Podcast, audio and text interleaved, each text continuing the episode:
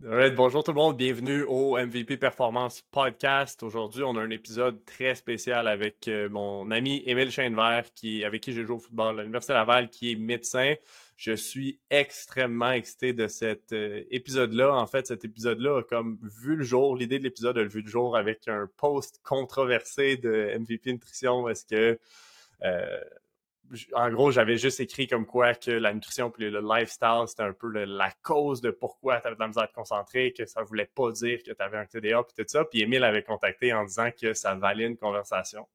Fait que cette conversation-là, on l'a pas mm. encore eu. On va l'avoir aujourd'hui sur le podcast. On va parler d'un paquet de trucs. Fait que euh, Émile, je te laisse t'introduire, te présenter pour peut-être ceux qui savent pas nécessairement t'es qui. Je pense qu'on va vouloir répéter ça. C'est le podcast, moi, je, voulais appeler ça dans le bureau du doc. Puis euh, c'est comme un, segment que j'aimerais répéter, honnêtement. si on a du plaisir, si on veut le faire, j'aimerais ça le, j'aimerais ça le répéter. Fait que je te laisse t'introduire là, c'est la première fois. Puis euh, on est parti. Parfait. Fait que, salut Marc, ben, merci de m'accueillir euh, à ton podcast. rectification, tu as dit médecin. Pour l'instant, je suis pas encore médecin, mais je vais être médecin dans, dans quatre semaines. Fait que je suis résident qui termine en médecine familiale. Donc ça, ça s'en vient assez vite. Euh, on, écoute, on a joué ensemble au foot 2016 à 2019. Alors, c'est là qu'on s'est connus euh, et on s'est rapprochés. Euh, aujourd'hui, ben, pour l'épisode actuel, moi, je suis en médecine familiale, fait que je suis pas un, spécialiste en tant que tel du TDAH. C'est les vrais spécialistes, mm-hmm. ce serait, mettons, des pédiatres qui travaillent beaucoup là-dedans ou des pédopsychiatres. En médecine mm-hmm. familiale, on n'est pas des spécialistes, mais pareil, on a quand même une grande clientèle de TDAH. On est exposé à ça. et moi, de mon côté, ben, j'adore, ben, je suis très intrigué par cette maladie-là, donc je fais beaucoup de formations, de lecture on my own. c'est pour ça que, que je suis avec vous euh, aujourd'hui. Puis est-ce qu'à la base, ça t'intrigue? Toi, je veux dire, toi, tu n'as jamais été diagnostiqué avec un TDAH. C'est pas comme que ça t'implique, puis tu te dis, je vais en apprendre plus sur ce que moi je vis ou? Moi, ça, ça m'intrigue parce que ça m'arrive chaque semaine des familles qui arrivent euh, avec leurs enfants pour les faire diagnostiquer. J'ai pas le choix de, creuser puis de savoir c'est quoi les meilleures méthodes pour diagnostiquer, puis également les meilleures méthodes pour, euh, pour traiter ces enfants-là. Spoiler alert, il y a à peu près personne qui le sait, mais quand on était à l'Uni, j'ai été diagnostiqué avec un TDAH, puis... Euh, ah ouais? Ouais, c'est... Euh, honnêtement, faut, faut juste que je le dise, là, comme, parce que... Mais je pense pas que j'ai un TDAH, sincèrement, ou, tu sais, comme, un peu comme tout le monde de la façon dont je le vois, c'est que c'est un certain spectre, right, comme ou, peu importe. Puis il y en a qui peuvent être vraiment dans un extrême, il y en a pour qui ça peut être faible. Peut-être que pour moi c'est faible, mais il y a un moment à l'université où est-ce que euh, j'avais appris sur un glitch avec les prêts et bourses. Puis là, je suis comme, faut que je me fasse diagnostiquer parce que une bonne partie de tes prêts deviennent des bourses. Puis là, j'ai juste comme, en tout cas, fait que finalement j'ai j'ai eu une prescription. Non, j'ai eu une prescription de, de, de mais tu sais, pour moi, c'est comme si j'ai le papier, c'est good pour mes prêts bourses, ça me donne plus de temps pour mes examens dans une pièce tranquille, puis finalement, je suis jamais allé chercher la médication. Tu sais, j'en voyais pas l'intérêt, j'en voyais pas.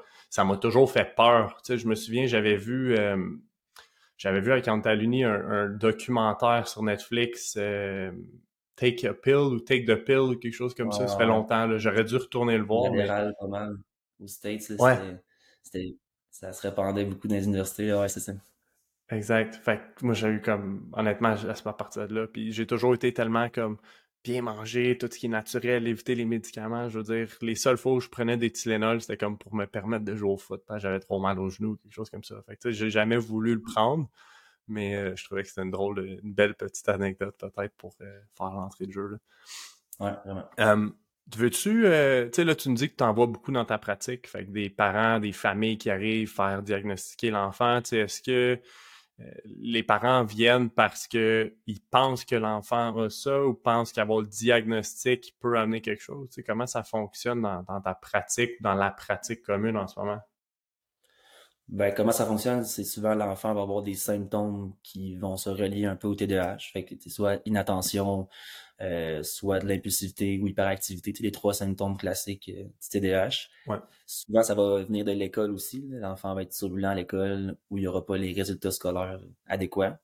Alors les parents viennent dans le but de le faire diagnostiquer. Le but, c'est pas nécessairement juste d'avoir un diagnostic, mais souvent, c'est aussi d'avoir euh, le traitement qui va venir avec. Fait que c'est beaucoup ça à quoi je suis exposé. Y a-tu, ça arrive-tu que des professeurs, des directeurs d'école dirigent les enfants vers ça pour qu'on, pour trouver les ressources? je pense que c'est de plus en plus prévalent dans les écoles. Fait que je pense que les, les professeurs, tout le monde doit commencer à être mieux outillé pour aider les jeunes, diriger les parents avec tout ça. Mais comment ça arrive-tu? Oui, ben ça arrive souvent. Puis en fait, les professeurs, ben, ceux qui ont de l'expérience, ils ont souvent vu des, des vrais TDAH. Fait que quand l'enfant a des comportements qui ressemblent à des cas qu'ils ont déjà vus, ben c'est sûr que dans les rencontres de parents, ça, ça, ça peut se dire. Là, votre enfant, il y aurait peut-être quelque chose qu'il faut aller voir chez le médecin. Les profs, je pense pas que les professeurs euh, diagnostiquent euh, aux parents, mais ils les encouragent fortement à, aller voir leur médecin. Puis dans ce cas-là, des fois, euh, ça arrive que c'est moins. Ouais, parce que c'est probablement ceux qui en voient le plus, les professeurs. Je veux dire, ils doivent tellement en voir beaucoup. C'est eux qui ont une meilleure expérience, c'est ceux qui sont là, puis ils doivent être capables de à un moment donné, tu as cette, expérience-là qui, se développe. Là. OK. Ouais, clairement. Puis, veux-tu nous parler ré, réellement, c'est quoi le TDA ou TDAH? Je sais pas s'il y a toujours un H, y a-tu toujours un H ou pas? C'est quoi, comment ça fonctionne, quel impact ça a dans le cerveau d'un jeune ou d'un adulte? je pense qu'il y a beaucoup d'adultes qui, qui, je veux pas dire qui en souffrent, mais un petit peu. Ouais. Ouais, c'est bon. Fait que le trouble déficit, de déficit d'attention et d'hyperactivité, comme son nom le dit, en fait, c'est un problème au niveau de l'attention et de l'hyperactivité. Euh, en fait, quand tu regardes le nom, le nom, ça décrit juste euh, les symptômes. Fait quand ces patients qui ont, des, qui ont ces symptômes-là, ben, des fois, on peut les diagnostiquer avec le TDAH. Qu'est-ce mm-hmm. qui se passe dans le cerveau? Euh, ça, c'est quand même assez intéressant. on ne le sait pas tant que ça. Mettons, si on faisait un, toutes des, des scans à des enfants qui ont, qui ont TDAH, leur cerveau est normal. Il n'y a pas de zone qui est plus petite ou d'anomalie par rapport à, un cerveau normal. c'est vraiment plus au niveau. pas un cerveau sous-développé ou quoi que ce soit.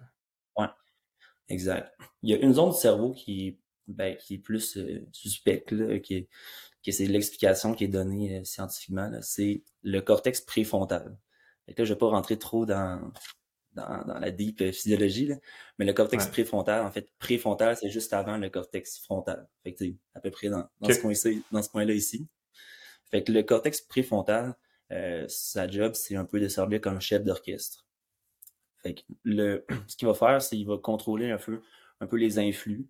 Sa job, ça va être de mettre de l'accent sur les influx qui sont importants pour le cerveau et venir diminuer, ben, diminuer le son des influx non importants. Je sais pas si tu comprends.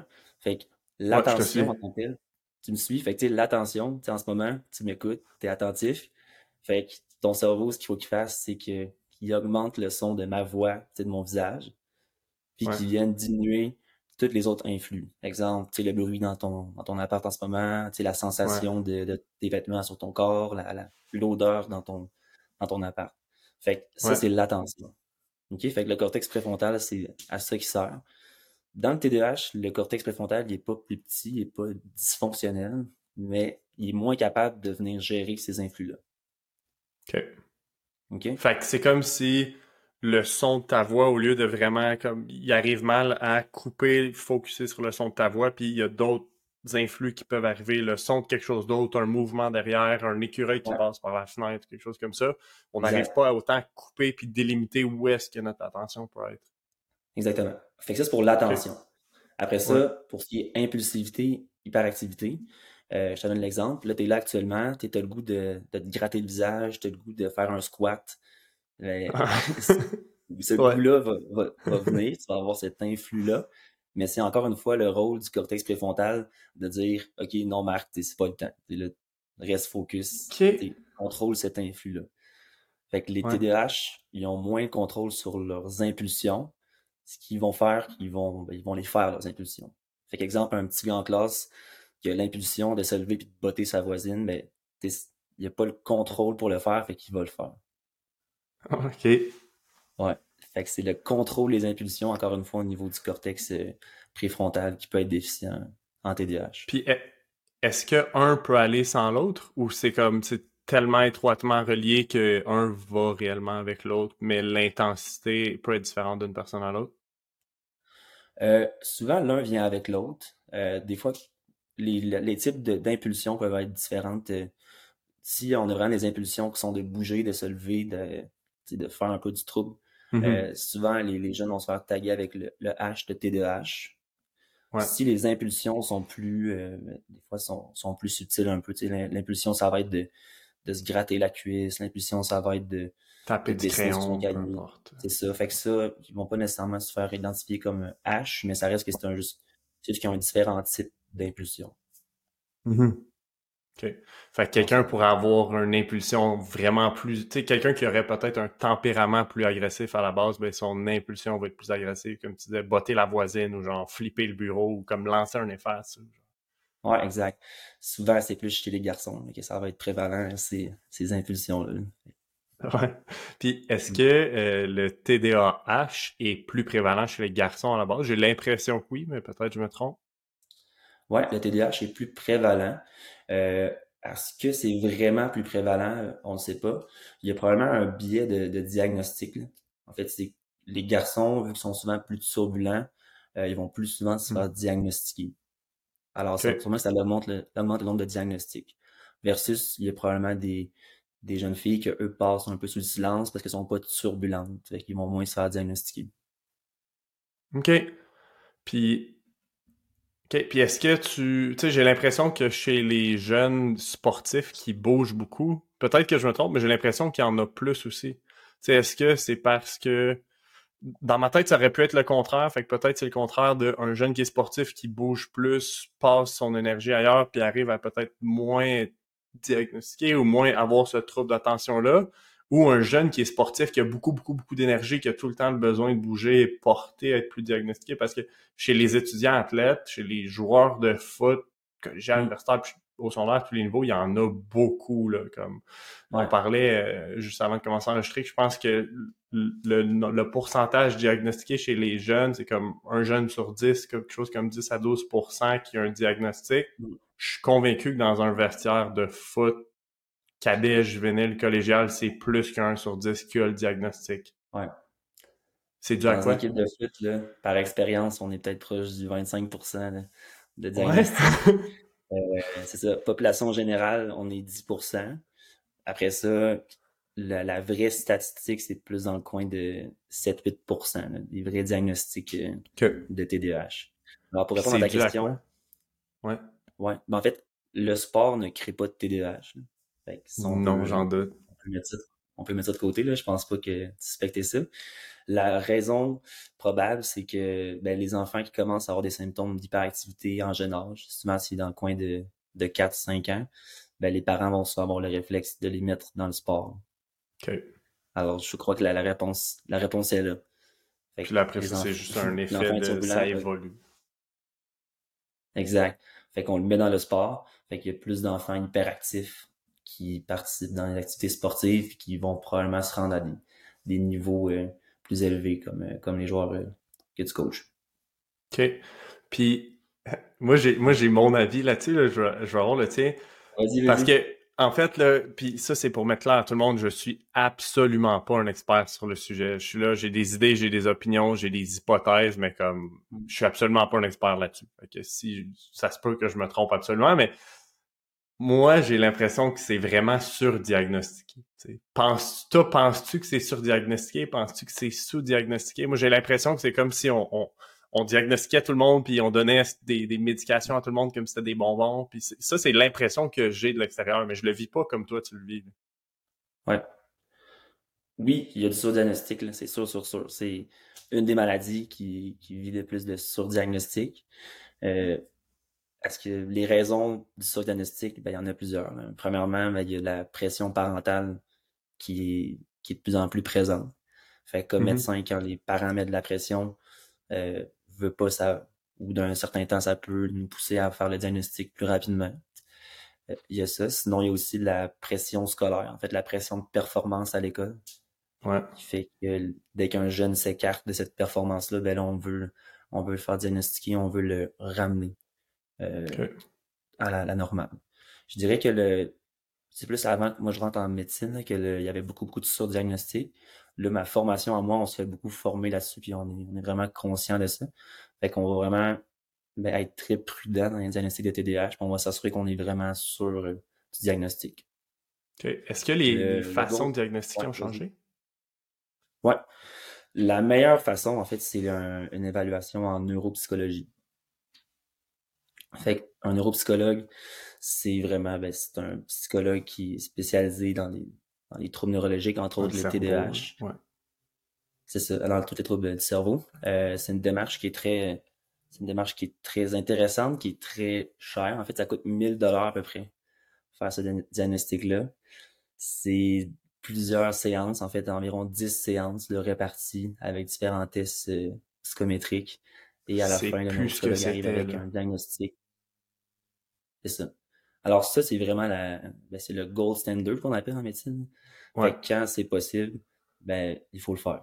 Ça C'est pas tous mes patients TDAH qui ont eu cette évaluation-là. Mais quand ils l'ont eu, je suis vraiment content parce que je sais que je suis, je suis béton dans le diagnostic. Et en plus, ben, ça vient avec une description des, des particularités du TDAH et des moyens mm-hmm. de le traiter. Fait pour la famille, c'est sûr que ça les aide. OK. C'est sûr c'est différent.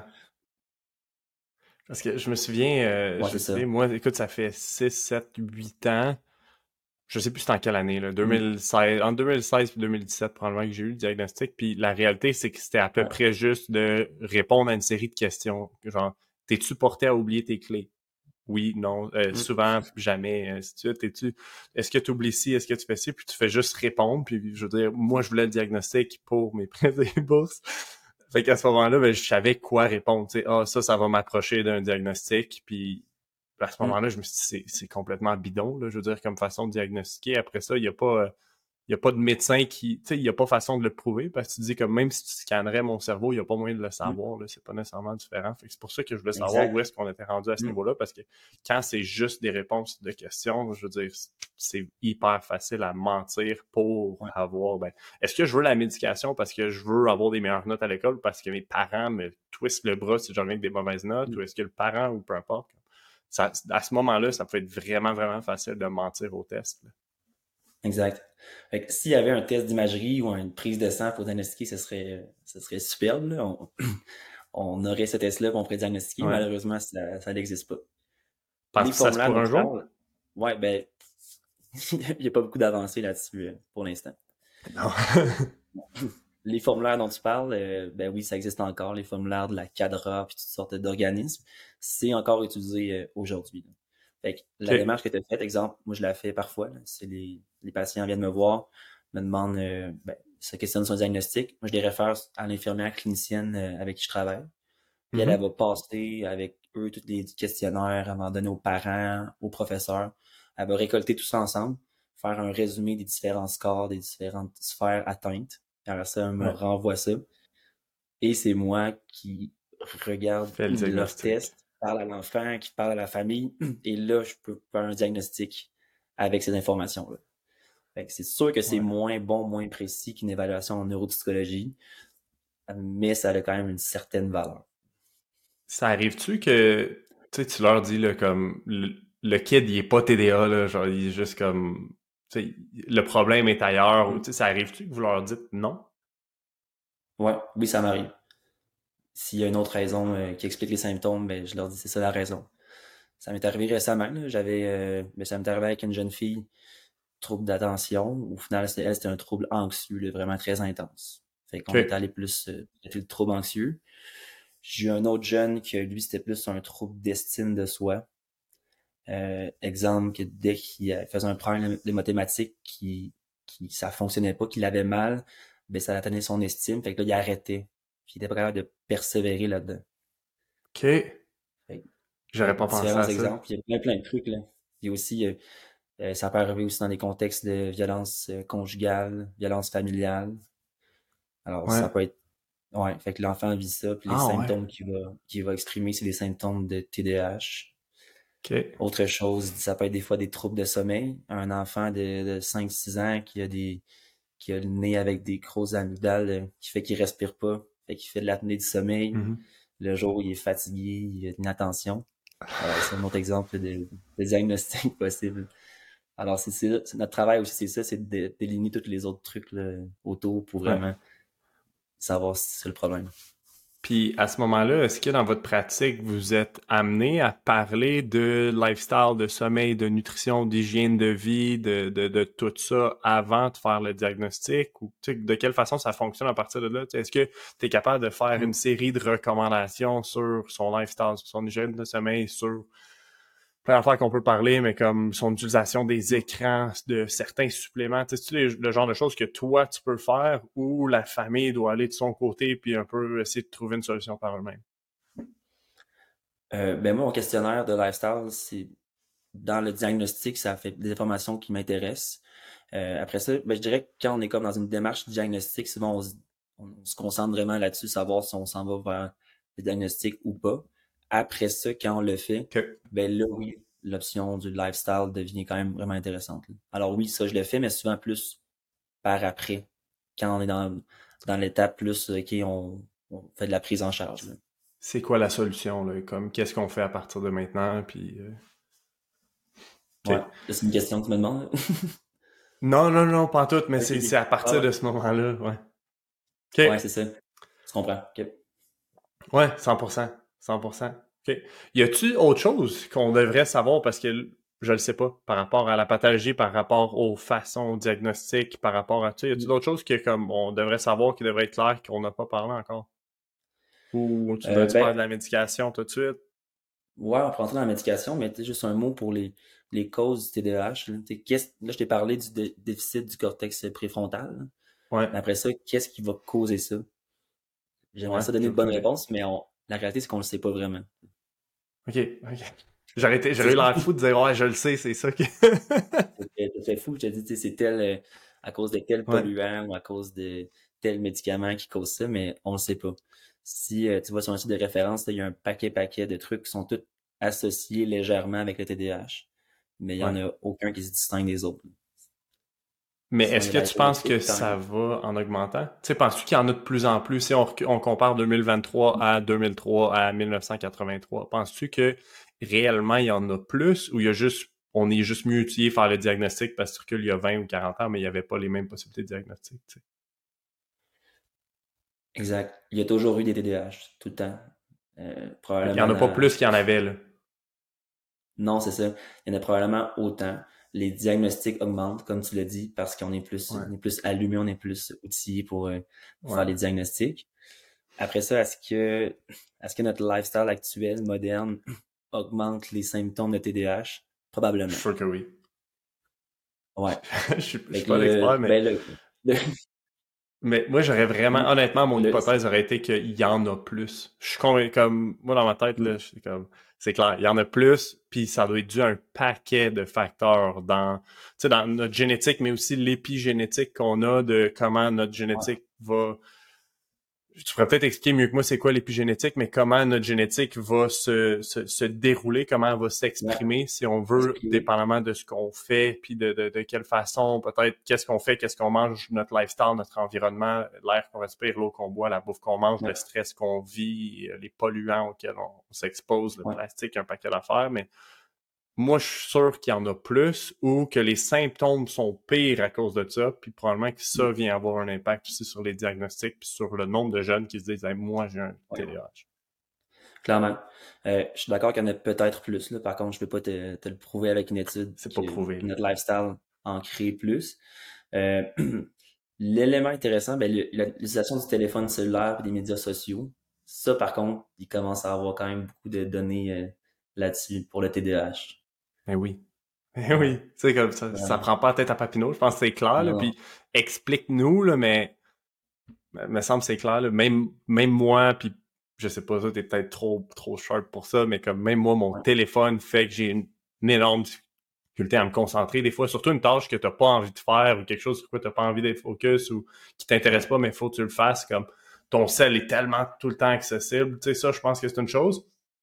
Puis l'autre chose, tu, tu, me diras, tu me diras euh, si j'ai raison ou pas, mais je pense que le habit de te lever avec ton réveil matin, avoir ton sel, ton sel est quasiment dans ton lit, puis la première chose que tu fais le matin, c'est être sur ton téléphone. J'ai l'impression que tu viens comme wire ton cerveau à avoir ce habit-là à travers la journée. Personnellement, j'ai l'impression que c'est ce que j'essaie de faire, c'est la première heure quand je me lève de pas toucher à mon téléphone. Puis le feeling que j'ai, c'est que les fois que je réussis à faire ça, je suis moins porté à tout le temps grabber mon téléphone à côté qu'une journée où je touche pas mon sel le matin. Puis c'est, peut-être ce que je pense, là, mais. Ouais. Ok, ça c'est, euh, un gros sujet. Honnêtement, euh, j'ai beaucoup, beaucoup de trucs euh, à dire par rapport à, la comme, boîte. avant qu'on parle de, de cellulaire, je veux parler de dopamine. J'avais parlé du cortex préfrontal, puis sa capacité à allumer puis à diminuer des influx. Tout ça se passe avec la dopamine. OK? Yes. Alors, c'est quoi la dopamine? La dopamine, c'est un neurotransmetteur. OK? En fait, c'est le neurotransmetteur qui est upregulated dans, avec la médication du TDAH. Alors, la dopamine, ça sert à plusieurs choses. C'est l'hormone du plaisir. C'est aussi l'hormone de la motivation. Ouais. On entend tellement parler en ce moment, là. Ce qui est à la mode chez les gars qu'on coach, des questions qui reviennent souvent en ce moment, puis je vais te laisser terminer, là, mais en ce moment, tout le monde parle de faire un dopamine detox, de, de se cut out de tout ce qui stimule la dopamine pendant 7 ou 14 jours. Puis là, je vois détox de dopamine. En tout cas, moi, je trouve ça un peu ridicule. Je, comprends, je comprends le raisonnement. Je pense qu'il y a une certaine logique, mais je trouve ça un peu ridicule de dire je vais détox de dopamine en coupant la en coupant les réseaux sociaux pendant X nombre de jours, puis après ça, I'm going back to normal. Comme c'est sûr que ton habit va reprendre si tu as juste fait ça, à mon avis. Clairement. Fait que les TDAH n'ont pas un déficit de dopamine, mais il y a probablement, au niveau de la, des, récepteurs de dopamine, sont probablement moins. Ben, l'action est moins, est moins grande. Fait pour la même molécule de dopamine, l'action au niveau du cerveau va être, ben, va être plus basse. Comme si les récepteurs étaient plus résistants, peut-être, ou. Euh, ouais, exact. y avait besoin d'un plus grand stimulus, une plus grande quantité ou une plus grande intensité de dopamine pour avoir le même feeling ou le même dopamine boost ou peu importe. Oui, exactement. Fait que par rapport au téléphone cellulaire, euh, c'est vraiment très additif. regarder ton cellulaire, ça te fait un petit spike de dopamine. Fait que ça te donne la dopamine de regarder ton cellulaire. Ça a été prouvé euh, avec des études. Ça te donne la dopamine.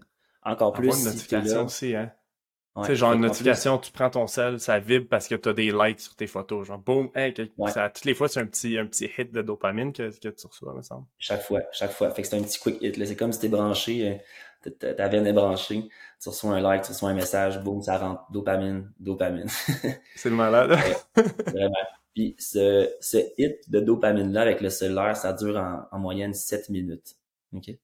Fait que là, tu as une élévation de ta dopamine, puis après 7 minutes, tu as un creux. Fait que tu es comme en sevrage de dopamine. Ouais. Fait que là, c'est, ouais, c'est, là, tu vas être poussé dans ce sevrage-là sans t'en rendre compte à chercher ton cellulaire puis à aller le checker pour avoir un autre hit de dire Hey, j'ai reçu un texte de quelqu'un, j'ai reçu un Snapchat, j'ai reçu quelque chose. Ouais, exactement. Fait que les, les gens sont conditionnés euh, à avoir ce hit de dopamine-là. En TDAH, on se dit que la ben, que l'action de dopamine est moins élevée. Fait qu'en général, ces, ces gens-là vont vouloir faire des activités pour se craquer la dopamine pour les aider à fonctionner normalement. OK. Fait que dans les TDAH, exemple, il y a beaucoup plus de consommateurs de cocaïne, d'amphétamine, parce que naturellement, ils veulent faire des activités pour booster leur dopamine pour fonctionner. Fait même chose avec le cellulaire. Des TDAH vont souvent utiliser leur cellulaire pour comme se se, donner de la dopamine et les aider à se doper à dopamine. Exactement. Alors, exemple, tu as un travail à faire, tu as un gros projet, t'as aucune motivation. La motivation, souvent, ça vient de la dopamine. Fait que là, tu vas te motiver avec ton cellulaire pour le faire. Par contre, ben, après 7 minutes, tu es en sevrage de dopamine. Fait que là, qu'est-ce que tu fais? Ben, tu regardes ton cellulaire. OK? Puis il y a tellement un gros high de dopamine relié à ça que toi, ton travail que tu fais actuellement, ton projet de je sais pas quoi, c'est sûr qu'il te donne zéro dopamine. Zéro, zéro, zéro. C'est bien trop plate. Là, tu vas vraiment euh, pas être productif. Ouais. Fait, fait d'avoir son cellulaire près de toi pendant que tu travailles pour un TDAH, c'est sûr que c'est vraiment, vraiment bad. Pour la population générale, ce phénomène-là se produit, mais à une moindre échelle. Fait que techniquement. Ouais, vas-y, vas-y, vas-y. Il y a une étude intéressante aux États-Unis, c'est une étude observationnelle. En fait, ils ont pris 2000 élèves de son air doux ils l'ont fait, ils ont fait remplir les, les grilles de diagnostic TDAH. Fait que ceux qui avaient des diagnostics, ils les ont comme exclus de l'étude, ils ont pris juste tout le monde sur leur baseline. Après ça, ils les ont séparés à un groupe qui, faisait qui avait une utilisation fréquente des médias sociaux sur leur cellulaire. Puis un groupe avec une utilisation euh, peu fréquente. Ils ont suivi pendant deux ans, puis après deux ans, le groupe avec l'utilisation élevée avait une augmentation significative de leurs symptômes de TDAH. C'est sûr. C'est fascinant. C'est ça. C'est ça. C'est malade. Ouais. Fait que c'est pas des gens qui ont, qui ont le c'est des, des enfants qui ont probablement pas le TDAH, mais que l'utilisation les a comme poussés vers, vers plus le Les symptômes, vers, les. ça va souvent être des, des, personnes qui vont dire Ah, je pense que j'ai un TDA, tu sais, que ça arrive à 17-18 ans quand tu as un lifestyle. Genre moi. je pense que j'ai un TDA finalement, tu sais. Ça peut, ça peut ressembler à ça. OK.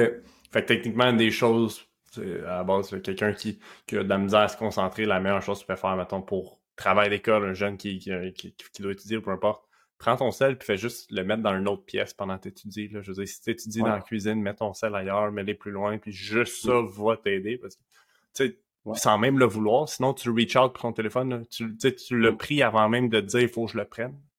Ouais, exact.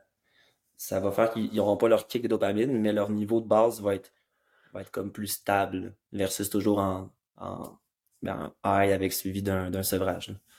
Et ça peut vraiment les aider. Puis c'est ce qu'on veut que ce soit plus stable? Tu sais, je pense que l'objectif, c'est pas que ce soit bas, parce que je pense que la mm. dopamine a certains effets positifs. C'est pas juste un feel good, genre c'est pas juste une récompense de feel good de, de, de, de recevoir. Je pense qu'il y a de l'intérêt à avoir des niveaux plus élevés de dopamine par moment, par situation, fait de certaines façons, I guess, mais. Ben, je, peux, répondre. Il faut que ce soit plus stable, peut-être, ou. Ben, le, le but, c'est que tes travaux scolaires ou ton travail, ta job te donne de la dopamine. Oh, mais là, il faut changer le système scolaire. non, mais... Je comprends. Mais moi, ça m'arrive d'étudier d'avoir de la dopamine parce que là, j'apprends des choses. 100%. Je comprends des, maladies que j'avais jamais compris. Fait que ça me donne de la dopamine. Mais c'est sûr que si je viens de passer une heure et demie sur TikTok à me, me frire le cerveau de dopamine, probablement que mon étude, je vais la trouver plate. J'aurais pas de dopamine en la faisant. Puis probablement que tu aurais trouvé ça plus intéressant. Le lendemain, tu te lèves, tu n'as pas touché ton sel, là, tu l'étudies, tu t'es pas fried le cerveau de dopamine. Puis là, le même sujet, tu pourrais le trouver peut-être plus intéressant parce que tu serais plus sensible à la dopamine ou quelque chose de genre? Euh, je serais pas plus sensible, mais je pense que mon niveau de base serait plus euh, serait juste plus stable, plus élevé. Fait que ça, encore une fois, on sait des, serait pas spéculations. Ouais. Non, c'est ça. Il faut que tu comprennes que c'est des spéculations. On peut pas mesurer le niveau de dopamine dans le cerveau. Là. Ça se ferait un microscope. Ben, tu sais, c'est entre deux synapses. Fait qu'une c'est entre deux neurones. Ouais, ouais, ouais. C'est une petite ça, ça, mesure, je sais pas combien. C'est mini, mini, mini. On peut jamais, il n'y a rien d'assez petit qu'on peut mettre là pour mesurer. C'est impossible. Mais comment ils font des études dans ce cas-là, de dire, OK, ben, euh, boire un café a tel impact sur la dopamine, euh, prendre de l'alpha GPC a tel impact sur la dopamine, regarder des TikTok a tel impact, un cold bath, on pense souvent des cold baths puis l'impact des cold baths sur la dopamine. Comment ils font pour mesurer ça sinon? C'est avec les, les comportements dopaminergiques. C'est un peu ça. Ils mesurent comment tu réagis. C'est quoi les, les indices indirects que tu as de la dopamine actuellement? C'est pas un brain scan, c'est pas, un, pas une prise de sang, c'est pas. Euh, non, c'est ça. OK. OK. Fait que le sel a vraiment cet impact-là. Ouais, c'est hot. C'est vraiment, vraiment C'est fou parce que les gars qu'on coach, euh, on pose souvent la question quand on fait des groupes. Les gars qu'on coach one-on-one, dans leur check-in à toutes les semaines, on leur demande c'est quoi leur moyenne de screen time par semaine leur moyenne de screen time sur leur sel par semaine. Fait que là, il faut que les gars, à toutes les semaines, une fois par semaine, aillent voir leur compte rendu de la semaine puis regarder c'est quoi la average de screen time. Dans les gars qui commencent à travailler avec nous, c'est pas rare qu'on voit du genre 5-6 heures. De téléphone cellulaire, là. 5-6 heures, c'est par jour. C'est ta moyenne par jour. Je te dirais la moyenne réellement des gars qu'on coach après un certain temps, c'est genre 3 heures on a quelques gars qui sont juste studs, qui ont une heure par jour. Puis honnêtement, une heure par jour, comme ça passe vite sur un téléphone, une heure par jour. Mm. quand on ah fait des groupes, puis on demande, mettons, on a un groupe avec une équipe d'un cégep, puis il y a 12 gars, on leur demande c'est quoi ta moyenne. Très, très souvent, c'est comme quelque part entre 4 puis 5 la moyenne, si on veut. Là, j'exagère pas. Il y en a à 6 puis à 7. Il y en a à 2 puis à 3, mais la moyenne est quelque part entre 4 puis 5. Je trouve ça complètement malade. si tu me dis, regarde, je gagne ma vie sur mon sel, genre, c'est, ça qui fait que je fais de l'argent, c'est un autre game. Mais pour un gars qui est étudiant, athlète, qui a une job à temps partiel, qui devrait avoir une vie sociale, c'est comme, mm. comment t'as 4-5 heures sur ton sel, ça me fait capoter. Puis après ça, quel impact ça, ça a sur ton cerveau, sur ta drive, sur ta concentration, sur tes notes à l'école, tout ça. Je trouve ça complètement fou, là. Je sais pas si tu avais une idée de ces quantités-là, là, mais... Ben, 4-5 heures par jour je sais pas, moi, je suis à combien. Je suis pas, suis pas parfait à ce niveau-là. Je pense que j'ai probablement plus qu'une heure. Euh, mais 4-5 heures, c'est immense. Ça veut dire que sont branchés, ta routine matinale, t'es branché là-dessus, ta routine du soir, t'es branché là-dessus, t'es en, en char, tu check ton sel, t'es en cours, tu check ton sel, c'est... C'est fou, parce que tu dors, hopefully, tu dors au moins 8 heures. On va dire que tu as comme 5-6 heures de cours, puis de, de cours ou de travail au moins en moyenne. Comme déjà là, une. Là, tu t'entraînes. Les, les, joueurs de foot doivent s'entraîner pour une heure, une heure et demie, deux heures par jour. Comme à un moment donné, 5 heures, c'est comme si tout ce que tu fais, c'est là-dessus. Probablement que il doit en avoir que c'est juste c'est YouTube tout le temps. Tu fais tes trucs, tu te fais à déjeuner, tu déjeunes, YouTube est tout le temps allumé. Il y en a que ça doit être ça. Chaque fois que tu manges, ben, tu scrolls. Je, je le sais pas, mais c'est malade, je trouve. Ouais, c'est fascinant. Fait que le cellulaire, euh, c'est sûr que c'est vraiment important. Dans le diagnostic, mais je le demande, parce que souvent un enfant TDA va être porté à être accro au cellulaire. Mais aussi dans le traitement, il va falloir euh, agir là-dessus, c'est sûr, sûr, sûr.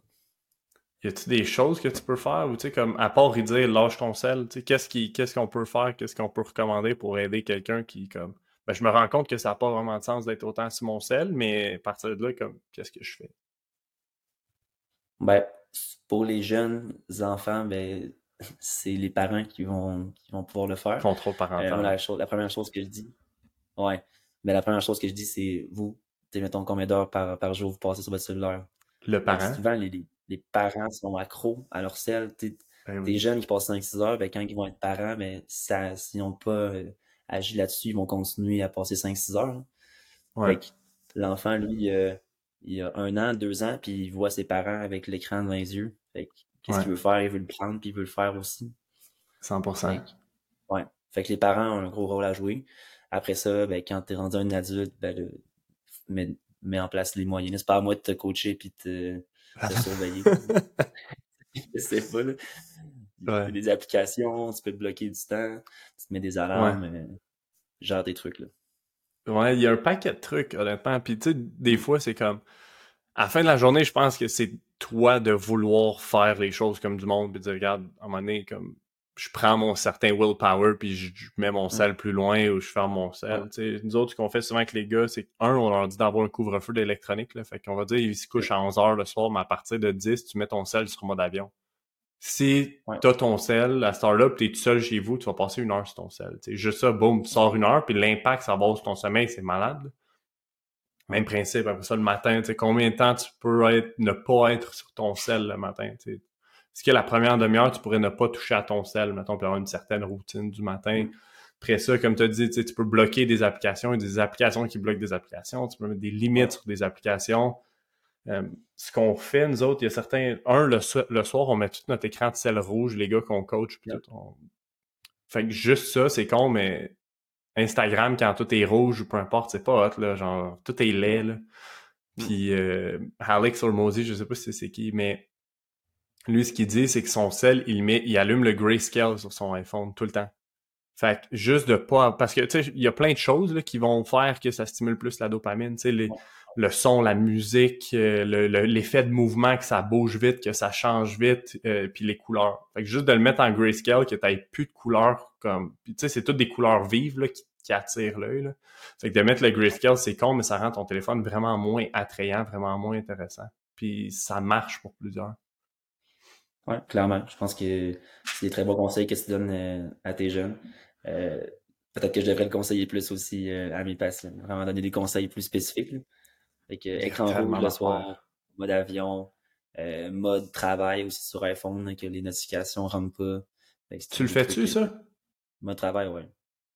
Mon cell est 99% du temps sur Do Not Disturb. C'est un game changer. Parce que sinon, mm. dès que tu as une notification, t'es comme, t'as un aimant qui veut reach out pour ton mm. téléphone, là, puis 99% du temps, ça presse absolument pas. Fait moi, juste de garder tout le temps mon cell sur Do Not Disturb comme tout le mm. temps, c'est un gros game changer. Tu sais, puis ce que je fais, c'est mes contacts importants, que je me dis, si cette personne-là m'appelle, me texte pas, m'appelle, c'est parce que c'est important, sont sur une liste qui fait que mon cell sonne pareil. Mais le reste, c'est comme, tu m'envoies un texte, peu importe, c'est comme, c'est, tu sais, ça peut être important, mais les odds que ça presse que je réponde là, là si tu m'envoies un texte, un message sur Messenger ou un Snapchat, comme, ça presse sûrement pas, là. Non. Ben moi aussi, mes amis savent que s'ils veulent me parler rapidement, c'est euh, appel. Appelle deux fois. Ou appelle deux fois. Parce que la première fois, ça coupe, ça envoie sur ta boîte vocale, deuxième coup, ça sonne, t'es comme fuck. ouais. Si tu m'écris euh, yo, ça va, ça va aller euh, à, plus tard en soirée. Là, oh, c'est ça. Dans le jour, ok. Bon, mais c'est l'heure. Euh, on parle de médicaments, honnêtement?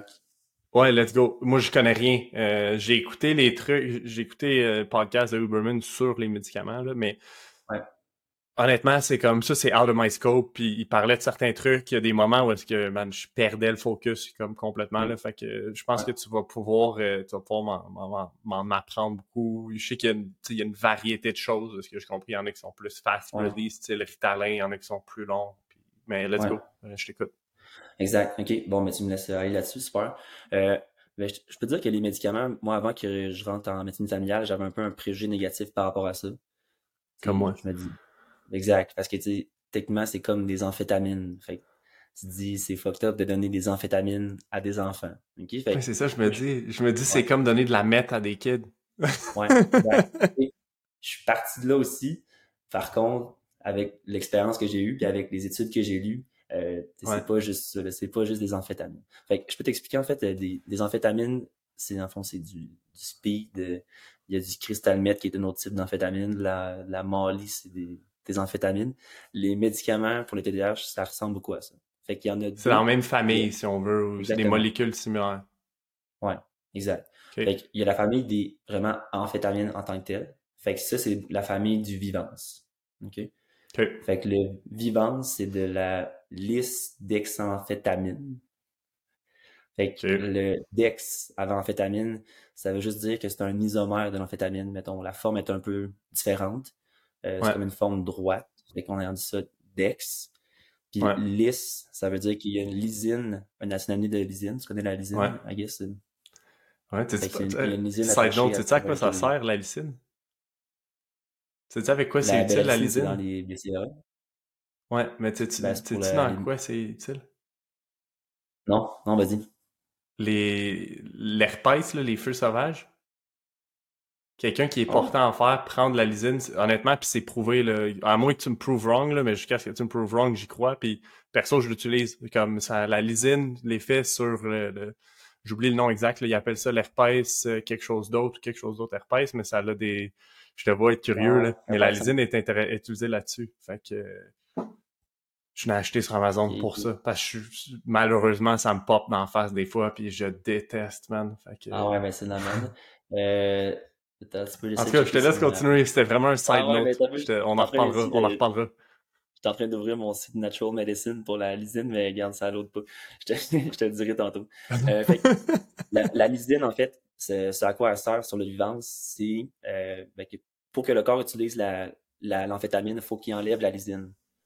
OK? Que c'est un peu genre pour ralentir l'absorption de l'amphétamine. Mais en tant que tel, quand tu as enlevé la lysine, quand tu l'absorbes dans ton cerveau, ça agit comme une amphétamine. Alors, qu'est-ce que ça fait? En gros, c'est que ça, ça diminue la recapture de la dopamine dans la fente entre les neurones. Quand tu dis la recapture. Ouais, exact. tu as une neurone en bas, une neurone en haut. Si tu veux faire un message de dopaminergique à elle d'en haut, tu envoies la dopamine dans la fente entre, les deux. OK? Ouais quand, quand la dopamine qui est présente, le, message passe, un message dopaminergique. Après ça, ben, la, neurone d'en bas, ce qu'elle fait, c'est qu'elle va venir recapturer ses dopamines pour un peu reset Puis quand Ceux qui n'ont pas été utilisés puis qui restent encore dans l'espace, si on veut. Exact. En fait, non, ceux qui vont avoir été sur le récepteur puis vont s'être déliés, euh, ou ceux qui qui sont pas liés, elle les reprend puis elle les ramène dans la synapse. Fait En gros, les médicaments, ils vont diminuer la recapture de la dopamine. Alors, ils mm-hmm. vont rester plus dans la fente. Alors, elle va avoir un effet souvent ben, plus intense ou plus long sur le, la neurone d'après. Ouais. OK, fait que le, mécanisme est là. Pourquoi en TDAH c'est important? C'est parce qu'on parlait du cortex préfrontal. Le cortex préfrontal, il fonctionne beaucoup à la dopamine. Ouais. Alors, venir potentialiser cette zone-là, mais ça va aider au cortex à justement agir comme chef d'orchestre et à augmenter les influx importants, diminuer les influx moins importants. Alors, l'impact clinique de ça chez les patients qui ont un vrai TDAH, que c'est vraiment leur cortex préfrontal euh, ben, qui fonctionne moins bien, ben, l'impact va être là. On va vraiment avoir les résultats en termes d'attention et d'impulsivité. Mm-hmm. Alors, le but du médicament, c'est ça. Fait que là, je t'ai parlé d'amphétamine. Il y a aussi d'autres classes, exemple le, le Ritalin, qui est du méthylphénidate. Ritalin, méthylphénidate, courte action. Concerta, l'autre populaire, c'est du méthylphénidate euh, qu'on assemble d'une manière euh, que l'absorption est plus euh, est plus lente. Parce que le Ritalin, c'est ça. J'ai l'impression que quand on était jeune, tout le monde, tout les, le monde qui était hyperactif prenait du Ritalin, mettons. Puis là, on entend, en perso, en tout cas, que les gars que je coach, je sais pas si ils sont plus vieux, mais le Ritalin, on n'entend pas parler. Là. C'est souvent Concerta, Vivance. Puis si je me trompe pas, il y en a comme un nouveau ou récent qui commence à être euh, prescrit aussi. Euh, ben, il, y en a, il, y en a, plusieurs. Ouais. Il y a le, il y a le bifantin aussi qui est d'une autre sorte de, de méthylphénidate. Il y a le, il y a le Fauquest aussi. Ouais, c'est lui, j'en entends parler. Le Fauquest, ouais. Euh, pourquoi le, ben avant le Ritalin c'était beaucoup utilisé chez les jeunes parce que c'était lui qui était le plus prouvé pour diminuer l'hyperactivité. Aussi, il mm-hmm. était courte action. Fait que t'en donnais un le matin à ton enfant, ça diminuait l'hyperactivité. Des fois, les plus turbulents, entre guillemets, euh, il en reprenait un. Il à midi. Ouais, c'est ça. Puis après ça, quand il arrivait le soir à, à 4-5 heures, ben il n'y avait plus d'effet du Ritalin, fait qu'il pouvait faire la routine plus tranquille, puis se coucher tôt. C'est un peu ça. Mais, Pourquoi on n'utilise pas plus ben, ça maintenant? Ben, maintenant. Je trouve ça logique. C'est logique, tu trouves, mais maintenant, il y a des formes qui durent à peu près 10-12 heures, que si l'enfant prend, mettons, à 6 heures le matin, euh, ça va durer toute la journée, ça va finir à, à 4-5 heures. Ça va faire le même principe. Fait que ça va éviter. C'est juste plus facile, tu prends juste une pilule, puis c'est tout. Ouais. Il y en a-tu qui ont des plus gros impacts que d'autres sur l'appétit? Parce que ce que je me rends compte en coachant des gars avec la nutrition, c'est que mm. souvent ça tue l'appétit des gars. Les gars sont dans à manger, ils ont mal au cœur, euh, Il y en a-tu qui mm. ont des plus gros impacts que d'autres là-dessus? C'est ça. Euh, non. En fait, la, la réponse va vraiment euh, changer entre chaque personne. Fait qu'il y a des gens que l'impact positif va être vraiment bon avec un, euh, versus va être moins bon qu'un autre. Des gens que l'impact négatif, exemple la, diminution de l'appétit, va être vraiment intense avec un médicament, puis moins avec l'autre. Fait qu'on n'a pas de guideline claire pour dire pour tel type de patient, utilise tel médicament. Le, la, la, seule, ben, la seule logique derrière notre choix, souvent, c'est la durée de l'action. C'est ça. Okay. Fait se dit, toi, tes, tes Si ça marche pas, là, tu vas en essayer un autre. Ouais, c'est ça. Fait c'est vraiment ça qu'on fait. Fait que souvent, on commence par soit la classe médecine date. Si ça marche pas, on va changer pour la classe de l'amphétamine. Fait que c'est, c'est un peu assez raw, là. C'est, on essaye un ou l'autre, mais c'est vraiment ça, c'est ça qu'on fait. Après ça, pour les effets secondaires, euh, ben, ce qui va aider, c'est d'avoir la plus petite dose efficace, la dose minimale efficace. Possible. Ouais. Fait que les effets secondaires, mais ça l'augmente avec la dose. Fait que l'exemple du vivant, tu peux prendre du 10 mg, tu peux aussi prendre du 80 mg. Tu peux aussi prendre deux 80 mg, prendre du 160 mg. C'est vraiment intense. Hein. Fait que les effets secondaires à 160. Des affaires de fou. Ouais, c'est ça. Fait que pour les effets secondaires, c'est de trouver la dose minimale efficace. Souvent, euh, ben, comment c'est prescrit, c'est, on le prescrit un peu en prescription ouverte, là. Exemple, commence à 10 mg, puis là, on dit on peut aller jusqu'à 60 mg. Fait que ça, ça se joue avec le pharmacien selon comment il se sent. Ouais. Fait au début, je faisais ça. Euh, je me suis rendu compte que ben, pour des patients avec des vrais diagnostics, pas pour euh, tout le monde, mais je me rendais compte que rapidement, il revenait me voir un mois après, puis il était rendu à 60. Là, j'étais comme, euh, ok, tu sais. Ça feel good, mais plus ça va me faire sentir mieux. Fait que là, plus ça me fait sentir mieux, là, plus ça, me fait sentir mieux. Puis... Ouais. Fait que souvent, les, gens vont augmenter de dose, dose, dose pour se ramasser avec une grosse dose, dire, OK, là, je me sens super bien. Mais est-ce que la dose d'avant, si tu attendais deux, trois semaines, si tu t'habituais, si tu optimisais tout le reste autour, est-ce que tu aurais été bien avec cette dose-là? Ben, peut-être. C'est sûr. je me dis. Ouais, je me fais une limite. Puis après ça, au suivi, je vois si on continue, on continue à augmenter. là, je t'avais dit que j'avais un biais négatif par rapport à ces médicaments-là. Pourquoi mon biais a évolué? Euh, premièrement, mais pour des vrais TDAH, ça fonctionne vraiment. Ouais. Ouais, c'est vraiment, c'est vraiment fascinant. Autre élément, euh, on parlait de neuroplasticité. On va pas parler de neuroplasticité, mais là, on va en parler. Vas-y. des, des jeunes enfants qui ont un vrai TDAH, le fait de stimuler leur cortex préfrontal avec ce médicament-là à petite dose, mais ça va les aider à développer, à pratiquer vraiment leur cortex à bien fonctionner. Ici, ils ah prennent ça pendant ouais, plusieurs temps. Mais en général, ils n'ont pas nécessairement besoin de le prendre toute leur vie. Ils vont avoir développé des nouveaux neurones, développer des manières euh, de bien fonctionner, en fait, même sans leur médication. OK, c'est malade ça, j'avais aucune idée. Ouais, exact. Fait ça peut paraître souvent comme une béquille, tu sais, on commence ça, puis là, ben là, il faut que tu prennes ça toute ta vie pour fonctionner. Mais non. Les TDAH en général vont diminuer, euh, vont diminuer avec l'âge. Ils vont diminuer d'environ, on va dire un chiffron, 50%. Fait que l'intensité va diminuer. Fait que si tu parles d'un TDAH léger en jeune âge, que tu traites bien avec, euh, exemple, une petite dose de médication, puis tout le reste, il y a des très bonnes chances que tu n'aies plus besoin de, de psychostimulants à l'âge adulte. Mais ça, c'est vrai. Dose, par exemple, un, ouais, un enfant qui prend une gigadose, euh, ben là, lui, souvent, il va peut-être continuer à en avoir besoin à l'âge adulte, mais peut-être la moitié de la dose, exemple. OK. Mais ça, c'est vrai juste chez un enfant. Tu sais, c'est vrai juste chez un enfant où le cerveau est encore en développement réellement, que quelqu'un qui commence à en prendre à l'âge de 20, 23 ans, 24 ans à l'université, euh, lui, son mm. cerveau est en fin, fin, fin de développement, si on veut. Là.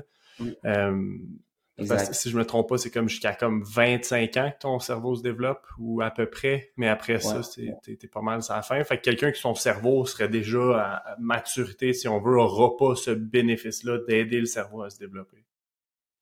Non, non. Fait que toi à l'université avec ton diagnostic, si t'étais dit je commence à prendre du vivance pour me booster puis être plus intelligent dans ma vie, euh, ça n'aurait pas marché. Est-ce que peut-être tu aurais été plus efficace dans tes travaux à, l'école, euh, même, si tu même si tu n'avais pas un diagnostic? Peut-être, mais il n'y aurait pas eu d'impact positif sur ta neuroplasticité et sur le fonctionnement de ton cerveau. Sûrement. Je l'aurais juste utilisé pendant un game de foot, pour vrai. Ouais, mais ça, c'est. Euh, t'as pas le droit. Si t'es prescrit, t'as pas le droit? Ah, c'est vrai, t'es prescrit, ouais, ouais. Ok, oui. Parce que. Oui, parce que j'ai c'est fou. Sais-tu mm. c'est qui Derek Wolf? Ça me dit quelque chose, explique. Si tu as suivi la NFL un peu, Derek Wolf, c'est un, ancien DN. Je sais que je sais pas s'il a joué pour d'autres équipes, mais il a joué longtemps pour les Broncos. Oh, le gars sur les microdoses, là, de moche, c'est ça. Il parle de microdoses puis de moche, mais tu sais, le gars, les long dreads, white guy, les long dreads, les tattoos partout.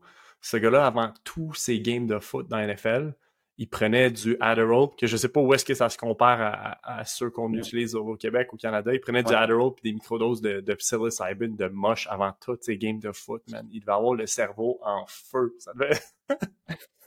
C'était fucking malade, tu sais. Je veux dire, j'aurais jamais fait ça. non, non.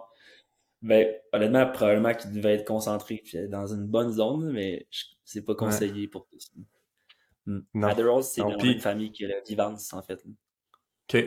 Juste euh, side note là, pour, pour un joueur de foot qui écoute, là, si tu prends un, un psychostimulant comme ça avant une game de foot, puis c'est pas ta prescription à toi, tu peux tester positif, puis vivre une suspension, puis ne plus pouvoir jouer au foot. Fait que c'est comme un no-go. Ne t'approche pas de psychostimulant si c'est pas ta prescription à toi, c'est pas tes médicaments à toi, et ainsi de suite. Je veux juste que ce soit clair, là, parce que c'est pas parce qu'un gars dans la NFL l'a fait que c'est une bonne idée. Là, je veux juste comme m'assurer que c'est clair pour tout le monde. ouais, ouais, clairement. Voilà. y a-t-il des risques de prendre une médication si c'est pas la tienne? Tu sais, parce que je sais qu'il y a comme un trend là-dessus de monde qui, dans, les universités, puis même dans, dans la vie professionnelle, je pense à des avocats du monde, Wall Street, ces affaires-là, comme il y a un black market de ces drogues-là. Là. Y a-t-il des effets négatifs? pourquoi quelqu'un qui est pas qui a pas réellement un TDA ou ne devrait pas en prendre ou si on s'en fout? C'est relativement sécuritaire, ces médicaments-là. J'apporte un bémol. Euh, le principal risque, c'est l'addiction. Surtout si c'est pas un besoin, besoin de, de TDA. Ouais, c'est ça. Le, le risque d'addiction chez les TDA euh, est amenuisé avec l'utilisation des psychostimulants. Pourquoi? Parce que un vrai TDA non médicamenté a un risque élevé de consommer d'autres psychostimulants illégaux. Mm-hmm. C'est pas rare. Mais son psychostimulant qui prend, c'est celui-là. Exact.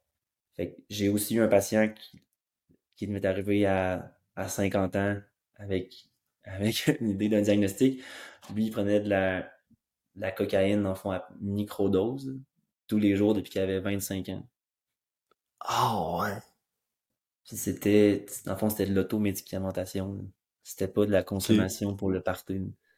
Ouais. C'est fou, là. lui, Puis lui, il t'a demandé d'avoir un diagnostic pour prendre ça à la place de prendre la cocaïne, je suppose, quelque chose de genre. Là, je te rentrerai pas dans, dans, dans son dossier, mais dans lui, son il, cas, lui, là, mais... il avait un vrai TDAH. Il y avait un vrai TDAH qui s'était automédicamenté avec la cocaïne. C'est malade mental. Ouais, ouais vraiment. C'est fou. Euh, alors, le risque d'addiction chez les. Le risque d'addiction est, est, présent chez tout le monde, dans le fond. Ouais. Mais chez les non-TDAH, euh, il est probablement plus élevé que chez les TDAH. OK. OK. Après ça, les risques au niveau de la santé, ça a quand même été étudié, puis il n'y en a pas tant que ça. OK? J'aurais tellement pensé que oui, là. Exact. parce que c'est des petites doses, puis c'est contrôlé. Il y a l'idée de la croissance, euh, que ça a été beaucoup amené, beaucoup étudié. Euh, non, ça n'amène pas de troubles de croissance, la, la prise de psychostimulants. Okay. Fait que ça, on met ça de côté. Après ça, il y a les maladies cardiaques, exemple des arythmies cardiaques. Euh, il y a eu quelques cas isolés là, de de décès, d'arythmie euh, chez les gens qui prenaient des psychostimulants. Est-ce que c'était mm-hmm. vraiment causé par ça? On ne sait pas. Est-ce qu'il y en a eu beaucoup d'autres? Vraiment pas. C'est vraiment surveillé. Fait que s'il y avait des risques sur la santé réelle, c'est sûr que ça flag, puis euh, la FDA ne, ne permet pas ces médicaments-là, ou Santé Canada. OK. OK. Puis penses-tu euh, penses-tu que, tu sais, moi, une des autres choses qui, qui, qui, qui m'énerve avec ça ou qui me pose problème, c'est sais, exemple, là, je coach un, je coach un joueur de foot, puis il prend ça, puis là, il a juste plus d'appétit, il est plus capable de manger. Tu sais, puis là, c'est comme, il est porté, quand il est porté à manger, mais ben, il va manger des trucs que, hey, euh, ça se mange bien, c'est facile. C'est comme, tu sais, il est vraiment moins porté à mm. vouloir manger des vrais repas ou des affaires de genre.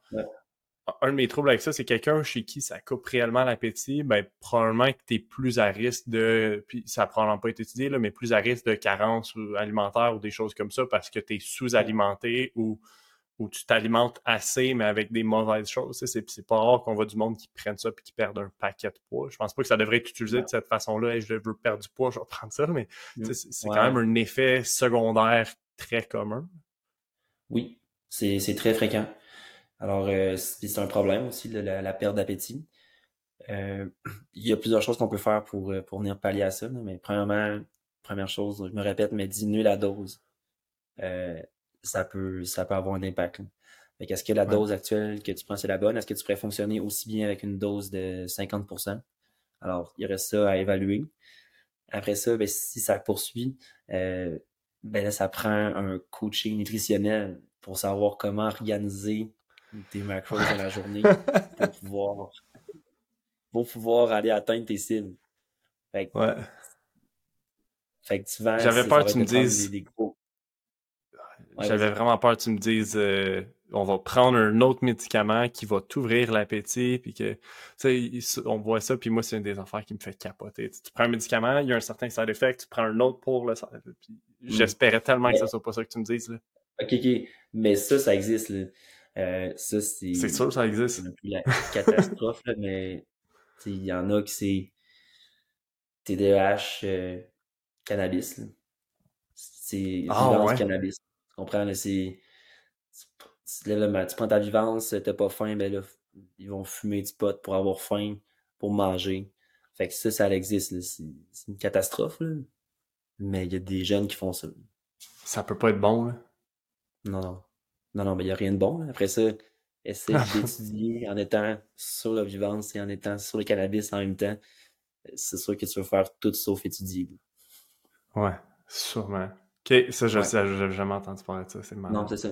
Euh, fait que réorganiser, réorganiser ta nourriture dans ta journée. Euh, exemple, gros déjeuner le matin. Exemple, plus gros souper le soir. Avant que ça te hit et que ça coupe l'appétit, dans le fond. Là. Oui, c'est ça. Euh, sinon, ben, des fois, ça va être de prendre des, des formules plus courtes, là, exemple qui durent 8, 8 heures, qui va te permettre de manger en soirée normalement. Mm Je pense surtout à des athlètes qui ont des gros besoins nutritifs. Mm. Ils ont des plus grandes dépenses énergétiques, qui ont besoin de manger plus, puis tout ça. Puis là, c'est comme, tu manges un méga déjeuner, tu manges un méga souper, mais finalement, ça reste qu'il t'en manque à quelque part. Là. Moi, c'est une de mes craintes, une de mes des choses que, que je suis comme moins fan, puis que, honnêtement, on trouve des solutions, mais c'est sûr qu'il y en a d'autres qu'il faut, qu'il faut trouver pour ces athlètes. là mais exemple, d'avoir des, des, protéines faciles à manger, rapides, euh, le dîner, ben, c'est sûr que ça peut venir pallier à, à, à cette ouais. Ouais, trouver des, des façons, style des, mm. pro, des protein shakes ou un smoothie sur l'heure du lunch. J'ai comme, j'ai pas nécessairement faim, mais ça va être bien plus facile que de m'asseoir de manger du poulet et du riz, là, par exemple. Ouais. Fait que ça existe, ça, la, la perte d'appétit, c'est présent. Euh, j'ai pas beaucoup de réponses pour toi, malheureusement. Non, honnêtement, il n'y a pas grand-chose qui... Tu, tu cherches, puis il n'y a pas grand-chose qui est dit comme hey, « fais ça » ou peu importe. Ou, La réalité, c'est que c'est ça. Puis pour certains, peut-être que de changer de médicament, je suppose, pourrait aider. Tu sais, il doit en avoir qui ont, qui ont moins d'effets négatifs avec un qu'avec l'autre, mais ça ne veut pas dire que tu vas en retirer les effets positifs. Fait que c'est pas nécessairement juste ça la solution. Il hum, faut essayer. On peut, on peut changer, clairement. OK. OK, cool. Sur tout ce qui est euh, euh, médication et tout ça, y a-t-il des choses que tu voulais ajouter? Euh, médication, je pense qu'on a quand même fait un, bon tour. Moi, quand on parlait de, de Ouais, ouais vas-y. Ben, c'est les médicaments sont indiqués chez des vrais TDAH, chez des gens qui ont des diagnostics qui ont besoin de ça pour fonctionner. Euh, puis ça prend un, un médecin, un, un, pédopsychiatre, un pédiatre qui a de l'expérience là-dedans pour accompagner l'enfant, la famille ou l'ado là-dedans. Mm-hmm. OK. Une des questions, moi, je voulais te poser à ce sujet-là par rapport à la médication, là, c'est Right, une des choses que ça fait, je veux pas dire que ça stimule la dopamine, mais ça stimule le reuptake de dopamine, comme tu expliquais. Mm. Ça doit avoir des impacts euh, je, dis positif, mais des impacts sur le cortisol, sur l'adrénaline, la noradrénaline ou peu importe comment tu veux les appeler, mais. Ça, est-ce que ça a réellement des impacts sur ça aussi ou c'est vraiment spécifique à la dopamine? Très bonne question. Le méthylphénidate est très spécifique à la dopamine. Par tu veux dire vivance? Euh, méthylphénidate, c'est Ritalin Concerta. C'est Ritalin Concerta. OK. Ouais. ouais. C'est plus spécifique à la dopamine. la classe de la vivance, des amphétamines, c'est à peu près moitié-moitié entre dopamine et noradrénaline ou norépinéphrine, c'est la même, la même chose. L'effet stimulant, un peu énergisant, vient de là. Alors, je comprends que ça peut quand même euh, t'inquiéter de, que des jeunes se fassent stimuler leur noradrénaline euh, constamment dans la journée. Mais corrige-moi si je me trompe, j'ai une hypothèse là-dessus.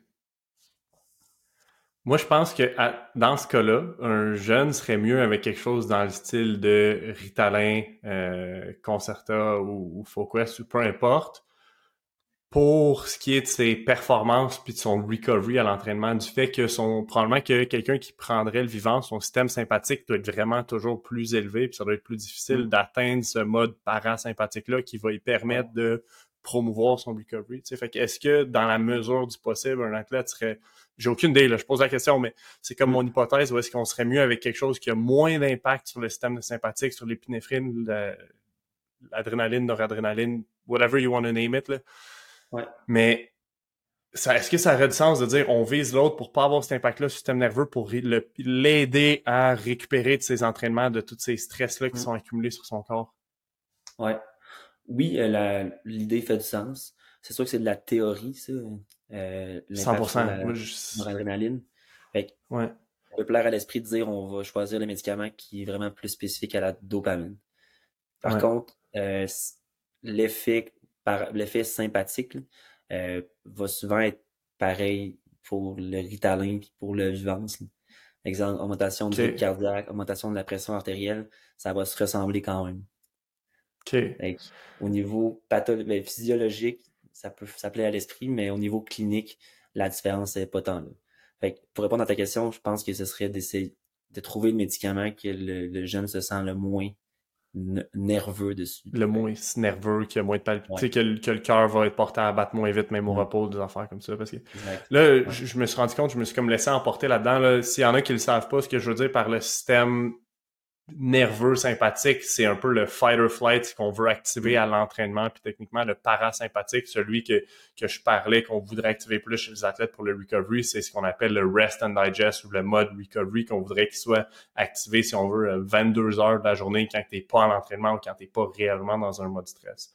Fait que je me suis rendu compte que j'ai comme lancé ça là, puis c'est quelque chose qu'on n'a jamais parlé sur le podcast, puis très très peu sur Instagram, là, fait qu'il y en a qui le savent peut-être pas, mais à l'entraînement sympathique, tu veux être super énervé, excité, l'adrénaline, tout ça. Puis à l'extérieur de ça, tu veux le diminuer le plus rapidement possible si on parle réellement de recovery, et ainsi de suite. OK. Fait que mon hypothèse fait du sens, mais pas tant de sens. oui, ben c'est bien quand même. Tu as quand même une bonne connaissance de, ton système nerveux. good job. Non, mais honnêtement, je pensais que j'avais la solution pour les athlètes. Je comme, je vais révolutionner le monde, puis comme, non, ok, peut-être pas. OK. Puis, ça a-tu des impacts sur, euh, sur le système endocrinien, sur les hormones, sur les affaires du genre? Ou c'est vraiment au cerveau? C'est quand même assez spécifique au cerveau. Euh, l'impact sur le système endocrinien, je le connais pas, honnêtement. Euh, non. J'ai rien lu là-dessus. C'est probablement pas décrit. Non, après ça, le cerveau a un impact. Là. non, mais le cerveau a un impact sur le système endocrinien juste parce que, tu sais, c'est con, mais quelqu'un qui est plus heureux, ben, de manière générale, ça va être plus bas, testostérone, ainsi de suite, tu sais, comme tout peut être mieux, mais...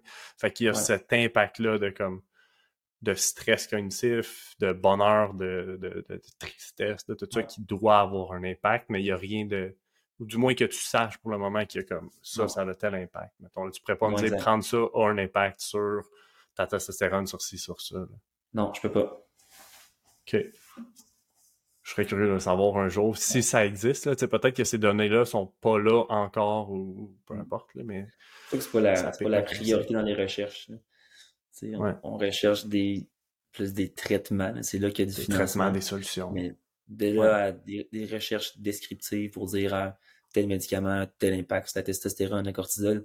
Euh, c'est pas tant de monde dans la, communauté scientifique, là, part pour toi puis des, des cracks euh, de, de, physiologie, mais c'est pas tant de monde. Ouais. Mm. OK. OK.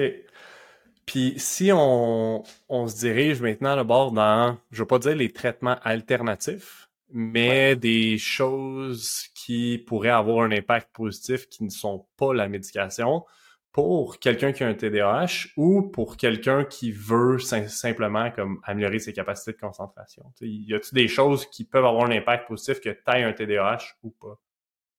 OK. Euh, oui, il y, en a, il y en a plusieurs.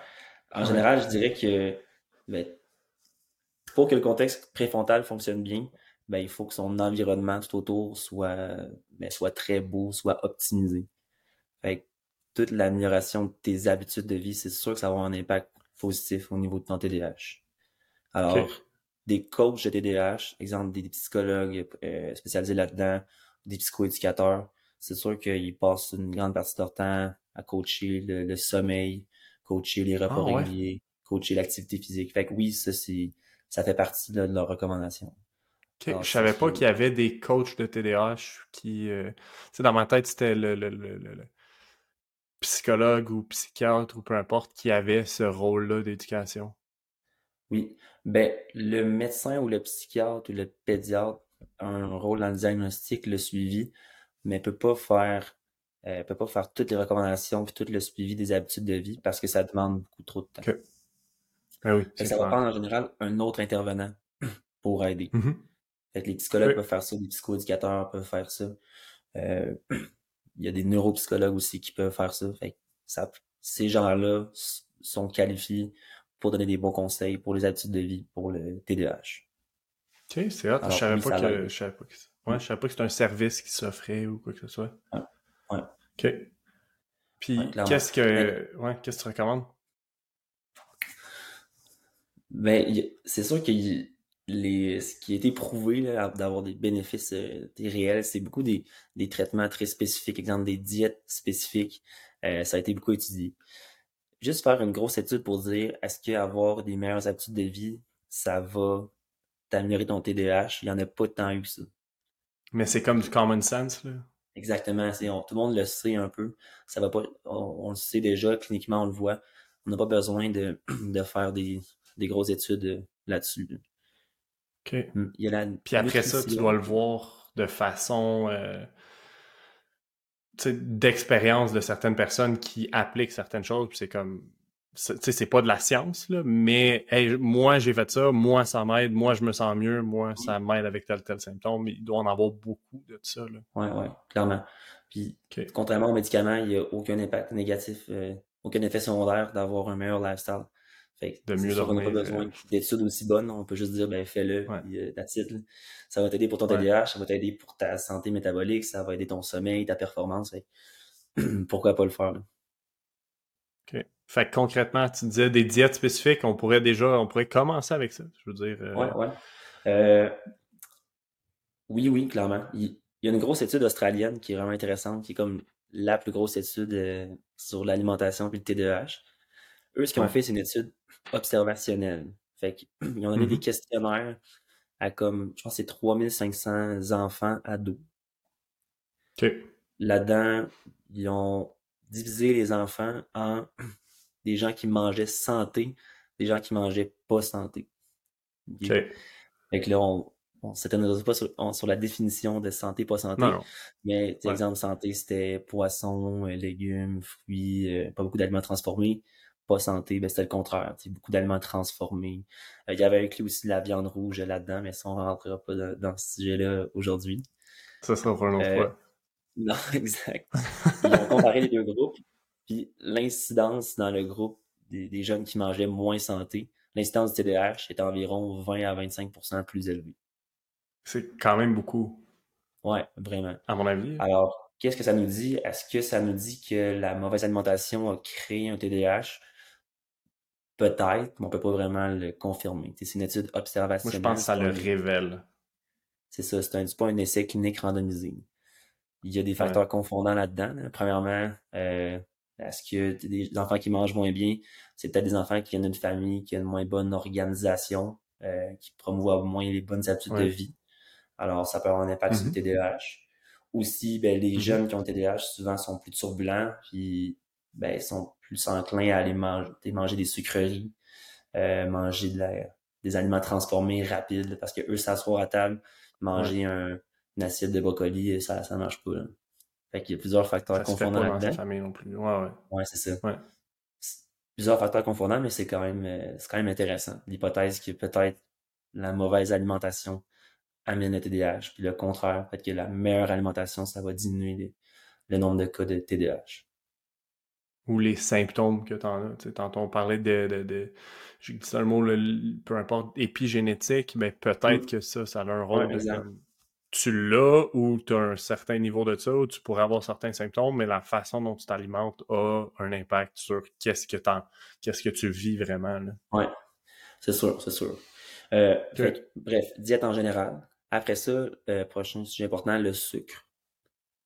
Ouais. Le sucre, on le sait, tu donnes le sucre à un enfant, euh, les symptômes d'hyperactivité vont augmenter.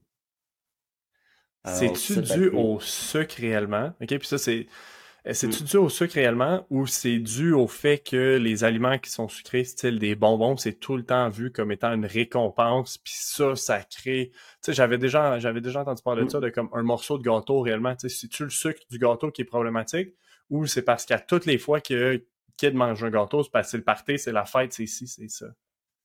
OK, OK. Euh, c'est intéressant. J'ai deux points à donner là-dessus. Euh, premièrement, oui, le sucre augmente l'hyperactivité. Peu importe. Tu te donnes euh, un bonbon avec du vrai sucre à un enfant, puis tu donnes un bonbon similaire, pareil, goûte pareil, mais qui n'a pas de sucre. Par exemple, il y a de l'aspartame dedans. L'enfant qui a pris le sucre va être plus excité. OK. OK, ça, ça, a été étudié, c'est quand même clair. L'autre point que je voulais nommer, c'est que les enfants TDAH, souvent, vont être plus enclins à prendre du sucre parce qu'ils veulent se stimuler leur dopamine. On se rappelle, ça, avec le cellulaire. Fait exemple, euh, ben là, je vais amener ça aux ados. Exemple, tu es un ado, tu as, un travail à faire, ta dopamine est basse, il manque de, de motivation. Fait que tu vas aller. De sucre. Ouais, tu vas te stimuler avec euh, une slotch, avec une liqueur pour te donner de la dopamine pour avoir la motivation de commencer ton travail. Le fameux, euh, le, le, fameux sac de bonbons où le monde qui ont besoin de grignoter souvent en faisant des travaux, en étudiant, ça peut être en partie ça. Là. Ouais, exact.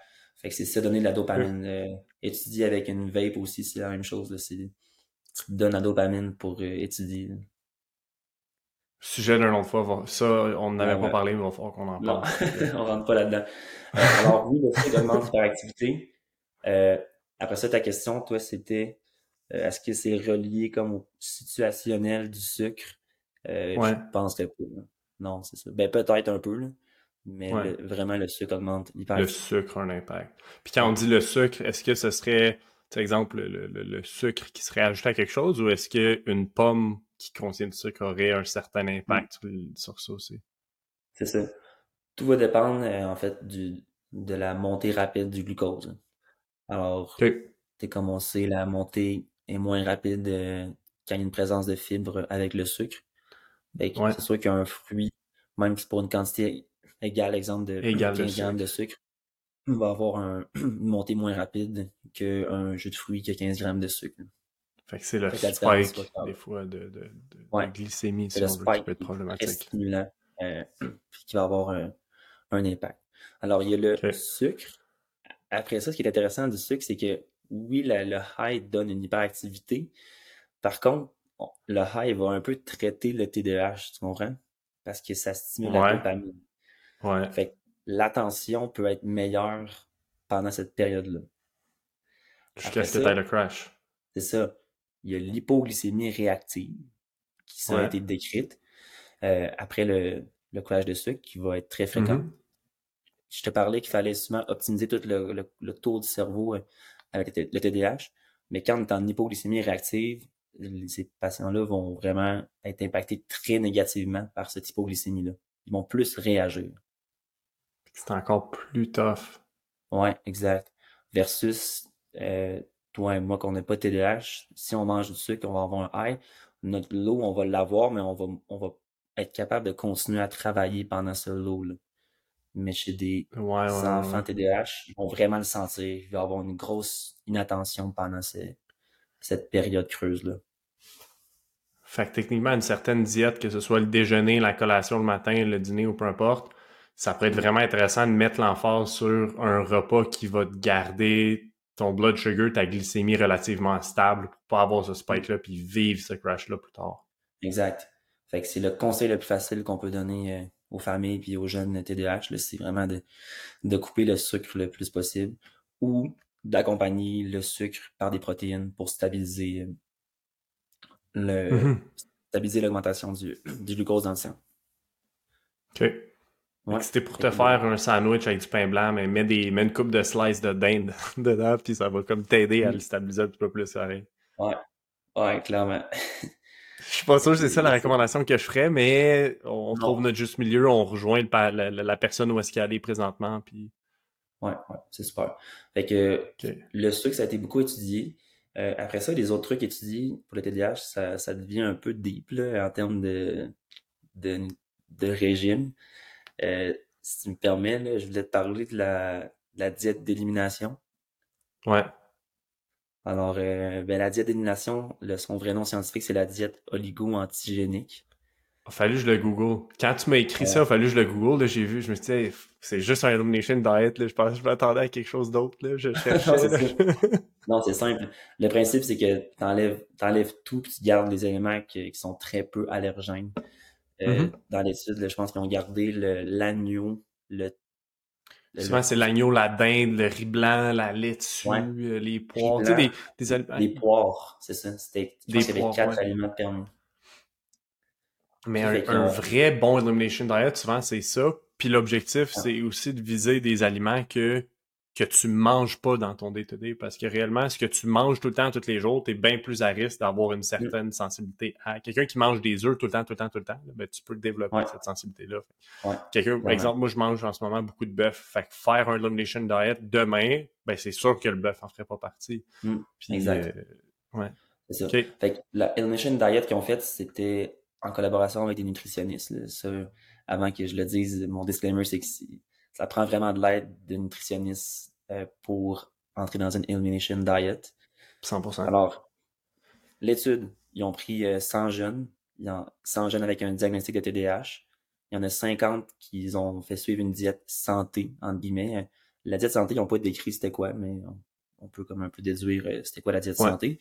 Et l'autre moitié, euh, ils ont fait vraiment une elimination diet strict sur huit semaines. Ce qui est fascinant, c'est qu'il y a. Je vais te ressortir mes statistiques, je vais pas dire n'importe quoi. Là. Il doit tellement avoir un gros taux de drop-out dans le monde qui était dans le groupe d'Elimination Diet. Oui, mais en fait, vu que c'est dans un dans le contexte d'une étude, il y a beaucoup, beaucoup de support, beaucoup de ressources. Fait les, euh, les abandons ont quand même été faibles. Je pense qu'il y a eu 4 à 5 abandons dans, dans le groupe euh, de d'élimination. C'est vraiment pas si. Quand même. Et tiens-toi bien, là, il y a 60% des enfants dans le groupe de la d'élimination qui ont une amélioration euh, de leurs symptômes de 40%. J'ai aucun doute. Je te crois à 100%. Ouais. 40% d'amélioration des symptômes, c'est immense. Là. Des, des, psychostimulants, ça, ça fait peut-être ça, 30-40%, mais pas plus. Ah ouais, ok, ça, ça, je savais pas par contre. Fait que c'est très, très comparable. Oui, exact. Fait que c'est. Ça a été. Ouais, l'impact a été vraiment, vraiment, vraiment. Ok, c'est fou, là. ouais, c'est en, en, 2011, là, cette étude-là, c'est la INCA Study. Quand ça a sorti, euh, ça a fait jaser à côté. C'est sûr, sûr, sûr. Ouais. Fait que, vraiment intéressant. Après ça, ce qu'ils ont fait, ils ont un peu chié leur étude après, là, l'INCA Study, c'est qu'avant l'étude, ils avaient fait des prises de sang, puis ils avaient calculé les IgG euh, de tous les aliments, en fait. Fait que les, mm-hmm. les immunoglobulines reliées à, aux pommes, aux poires, tout ça. Ils ont fait, leur hypothèse, c'était qu'après ça, ils allaient donner à un groupe, ben, dans le groupe qui ont eu la diète d'élimination, ils ont reséparé en deux groupes, puis ils ont dit, OK, vous, on vous redonne toutes les nourritures que vous avez des IgG vraiment bas. Donc, l'hypothèse, c'est que là, vous êtes... Sur lequel tu n'as pas de réaction immunitaire. c'est ça. Puis l'autre groupe, on vous donne euh, des, des aliments que vous avez des IgG hauts. Fait que là, ça aurait été fou. Ils voulaient voir ce contraste-là. Oui, c'est ça. Mais ce qui s'est passé, c'est que les deux groupes, leurs symptômes ont réaugmenté de 40%. En réintroduisant autre chose? Ouais. Fait qu'à la réintroduction, il a été réintroduit vraiment de manière rapide ils ont tout réaugmenté, euh, quasiment jusqu'au baseline. C'est ça qui arrive, mais puis mm. mon opinion à, ce sujet-là, puis apparemment, c'est que les tests d'IgG, ça vaut ce mm. que ça vaut. Tu as certains, as certains marqueurs, mais apparemment, le gold standard pour déterminer une intolérance alimentaire ou une sensibilité alimentaire, ou peu importe comment tu veux l'appeler, c'est une diète d'élimination. Exact. Mm. Fait qu'à partir de là, ben, en réintégrant plein de bouffe. Ouais, exact. C'est ça. C'est un traitement, mais c'est aussi un test diagnostique maintenant. Euh, je le vois tellement plus comme un test, là. je le vois tellement plus comme un test. Fait l'étude aurait été cool s'il avait fait une réintroduction progressive des aliments. Euh, comme ça devrait être fait. Normalement, tu quelqu'un d'autre qui ferait une diète mm. d'élimination euh, réintroduit de façon euh, je pense, si je me trompe pas, c'est aux trois jours, là, où tu sais, tu as comme jour zéro, après mm. tu aurais deux journées avec rien d'autre, puis là, tu intègres autre chose pour vraiment voir les symptômes le jour même, le lendemain, puis le surlendemain, mm-hmm. voir y a-tu quelque chose ou pas, puis là, tu réintégrerais, réintégrerais mais c'est un long processus. C'était peut-être ça leur limitation en termes de, de fonds puis de temps qu'il y avait pour l'étude, sur combien de temps on peut l'étirer à réintégrer différents aliments. Exact. Ça aurait été super intéressant. Par contre, ils n'ont pas fait ça. Euh, étudier la réintroduction des aliments, ça n'a pas été refait depuis ce temps-là. Il n'y a pas d'études qui montrent que, c'est efficace. Après ça, la question, c'est est-ce que c'est quoi la durabilité à long terme euh, de cette élimination-là? Fait qu'il y a beaucoup de questions non répondues euh, qui font que la diète oligo-antigénique n'est pas recommandée dans les guidelines publics. c'est pas assez fort pour dire Hey tout le monde, essayez ça. Parce qu'il n'y a pas un jeune de 14 ans qui va manger quatre aliments pour le restant de sa vie. Oui, c'est ça. Euh, par contre, si on regarde vraiment spécifiquement l'étude, on, voit l'amélioration chez 60% des jeunes de 40% de leurs symptômes. Euh, il y a quelque chose qui s'est passé là, c'est sûr, c'est sûr. Ben oui. Avec, ça, euh, je crois que ça vaudrait la peine de se questionner est-ce que ça peut être recommandé chez les jeunes de faire un essai diagnostic, un peu d'une diète mm-hmm. d'élimination, en collaboration avec euh, une nutritionniste. Je dirais que moi, si mon enfant a un TDAH intense, euh, je pense que je, je, le laisserai.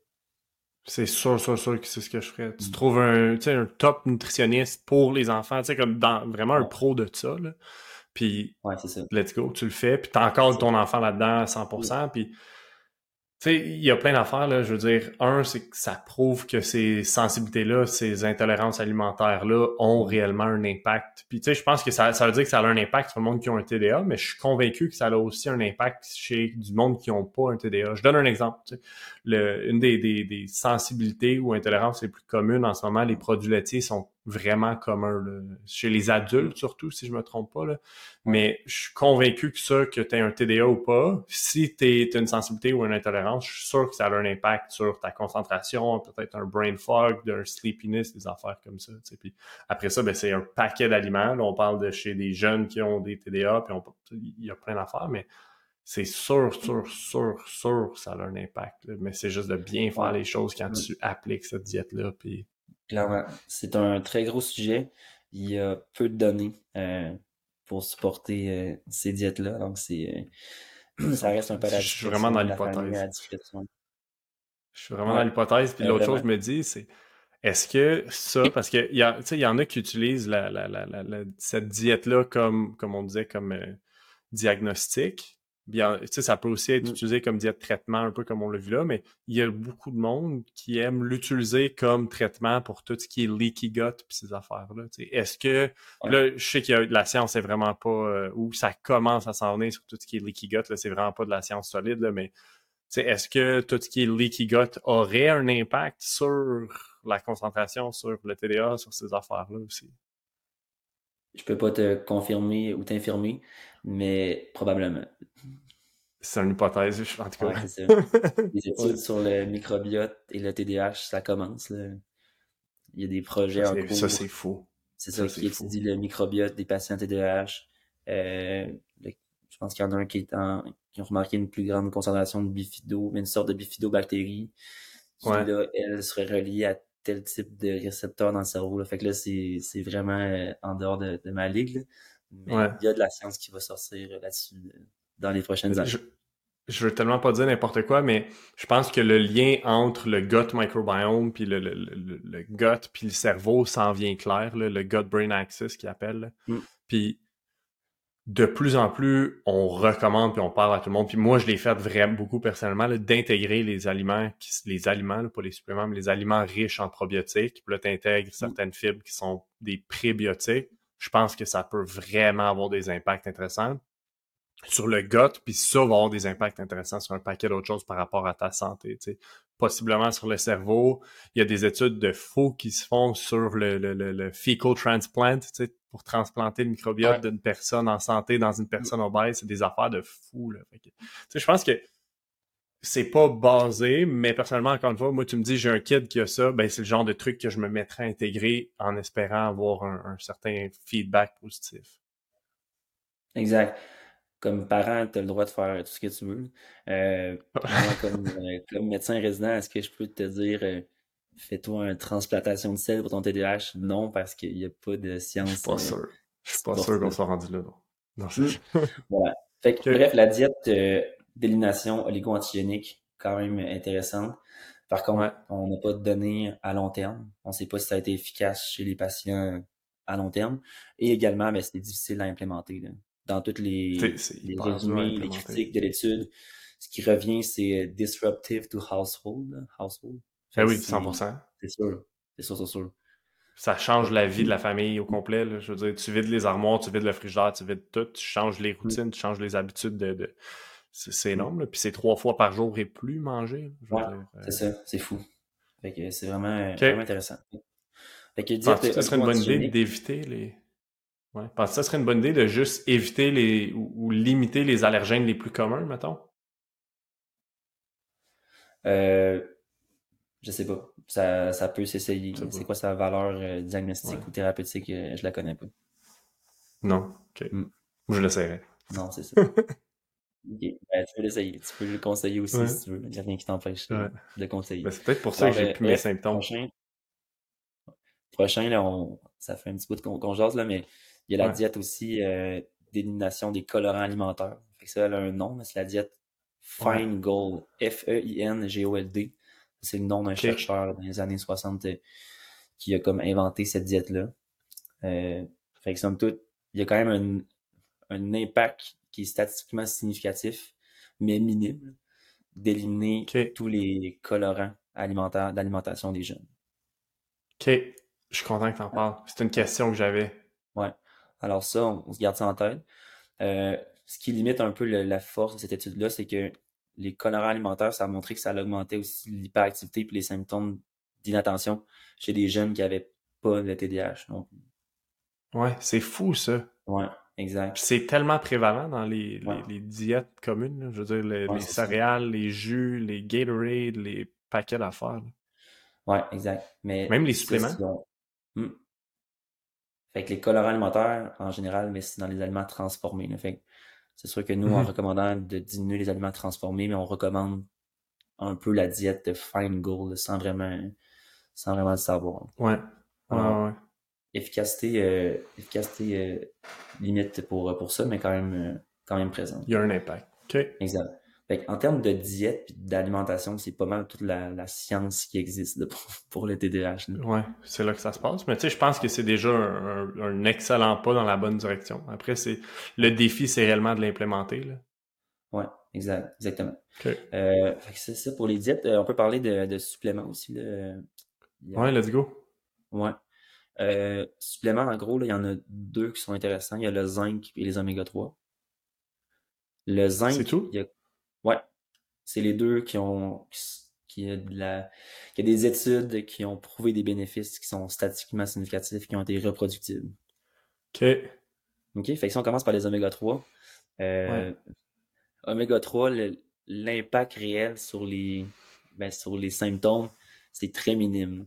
On parle d'un score de symptômes, c'est quand même pas un point euh, de diminution des symptômes. Sur combien?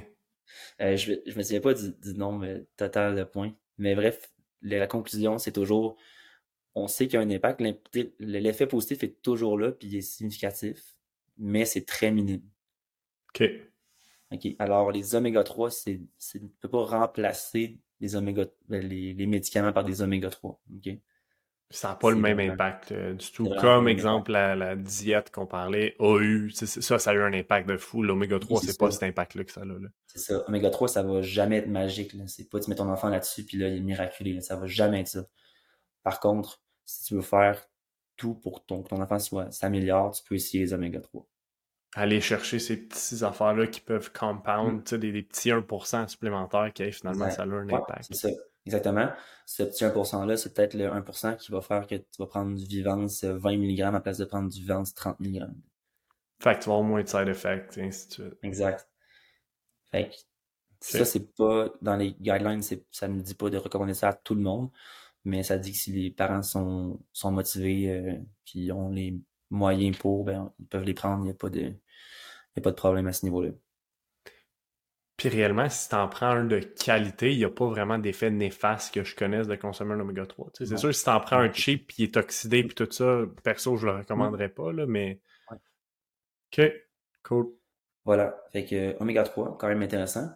Euh, l'autre, c'est le zinc. Fait qu'on, comme je t'avais dit. Le zinc, il y a un, impact quand même, euh, quand même plus, ben, plus intéressant. Euh, c'est sûr que plus que tu vas être déficient en zinc. Ah, je, je veux revenir. Je veux revenir sur l'oméga 3. J'ai vraiment oublié quelque chose d'assez spécial dans la, physiologie. Ils ont mesuré les oméga 3 dans les globules rouges des patients TDAH. Fait un globule rouge, là, c'est une, ben, une membrane, en gros. C'est vraiment le gros du globule, c'est une membrane. Dans le milieu, il y a de l'hémoglobine. Puis la membrane est faite en lipides. Fait que tu peux mesurer les, les gras oméga 3 dans la membrane. Puis on trouvait que les TDAH, il y avait souvent des, un niveau plus faible d'oméga 3 dans leur membrane. OK. Après ça, ce qu'ils ont fait, c'est qu'ils ont pris ceux qui avaient les symptômes, ben, qui avaient les oméga 3 les plus faibles, puis ils les ont supplémentés avec des hautes doses. Puis ce qu'ils ont vu, c'est qu'il y en a beaucoup qui n'étaient pas capables d'augmenter le dosage dans leur, dans leur globule rouge. Dans leur hémoglobine. Exact. Fait il y a comme l'hypothèse aussi qu'il y a peut-être des, des jeunes TDAH qu'eux, ils n'absorbent pas les, les oméga 3 ou leur métabolisme de ces acides gras-là sont, sont, impactés. Alors, bref, c'est une petite C'est vraiment intéressant.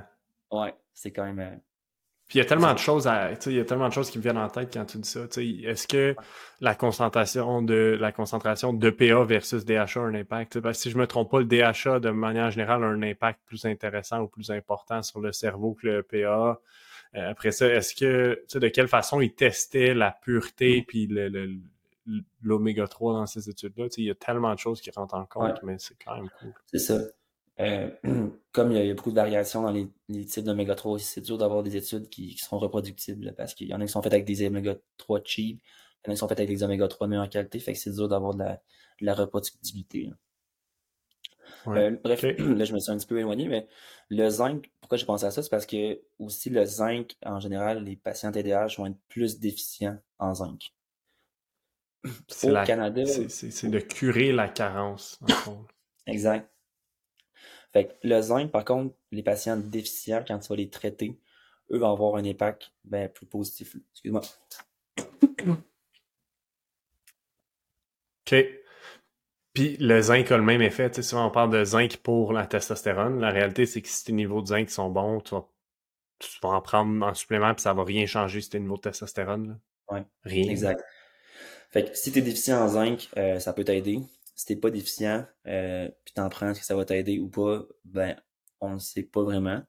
Les mm-hmm. études sur le zinc euh, ont montré qu'il y a quand même une amélioration qui est faible, mais qui est statistiquement significative des symptômes de TDAH chez les jeunes qui prenaient du zinc. Fait ce serait quand même facile à recommander. Je pense que c'est vraiment pas cher du zinc. C'est comme de 10 à 40 mg par jour. N'importe quelle multivitamine a ça là, dans, dedans. Ouais, il y a des formes plus intéressantes que d'autres, mais ça pourrait quasiment être intéressant de tester les jeunes qui, qui ont un diagnostic aussi. Puis de voir, bon, mais mm. parmi ton bilan sanguin, on va tester le zinc, puis on va avoir une idée. Ouais, c'est ça. C'est pas recommandé de tester le zinc euh, au Canada. Je l'ai demandé une fois chez un patient. Euh, mon labo est parti genre au labo spécialisé à Sherbrooke. Ça a pris trois semaines. J'ai comme reçu un gros rapport pour me dire le zinc est normal. Ah ouais.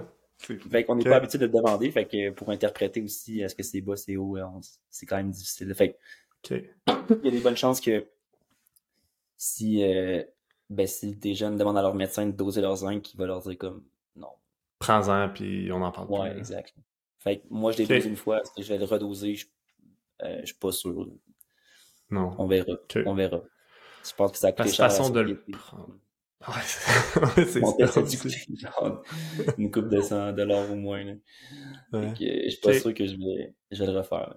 Puis, pour euh, le zinc, par contre, ça a été étudié. Euh, il y a eu une étude, en fait, c'était Ritalin seul, puis Ritalin avec zinc.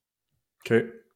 Puis le Ritalin avec zinc, mais ça les jeunes ont, ont pu diminuer leur dose de 37% de vitamines puis avoir des niveaux euh, d'attention similaires.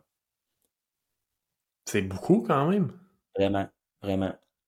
Avec le zinc seul, l'impact n'a euh, pas été beaucoup noté, mais le zinc en combinaison avec le ritalin, euh, l'impact est quand même là. OK.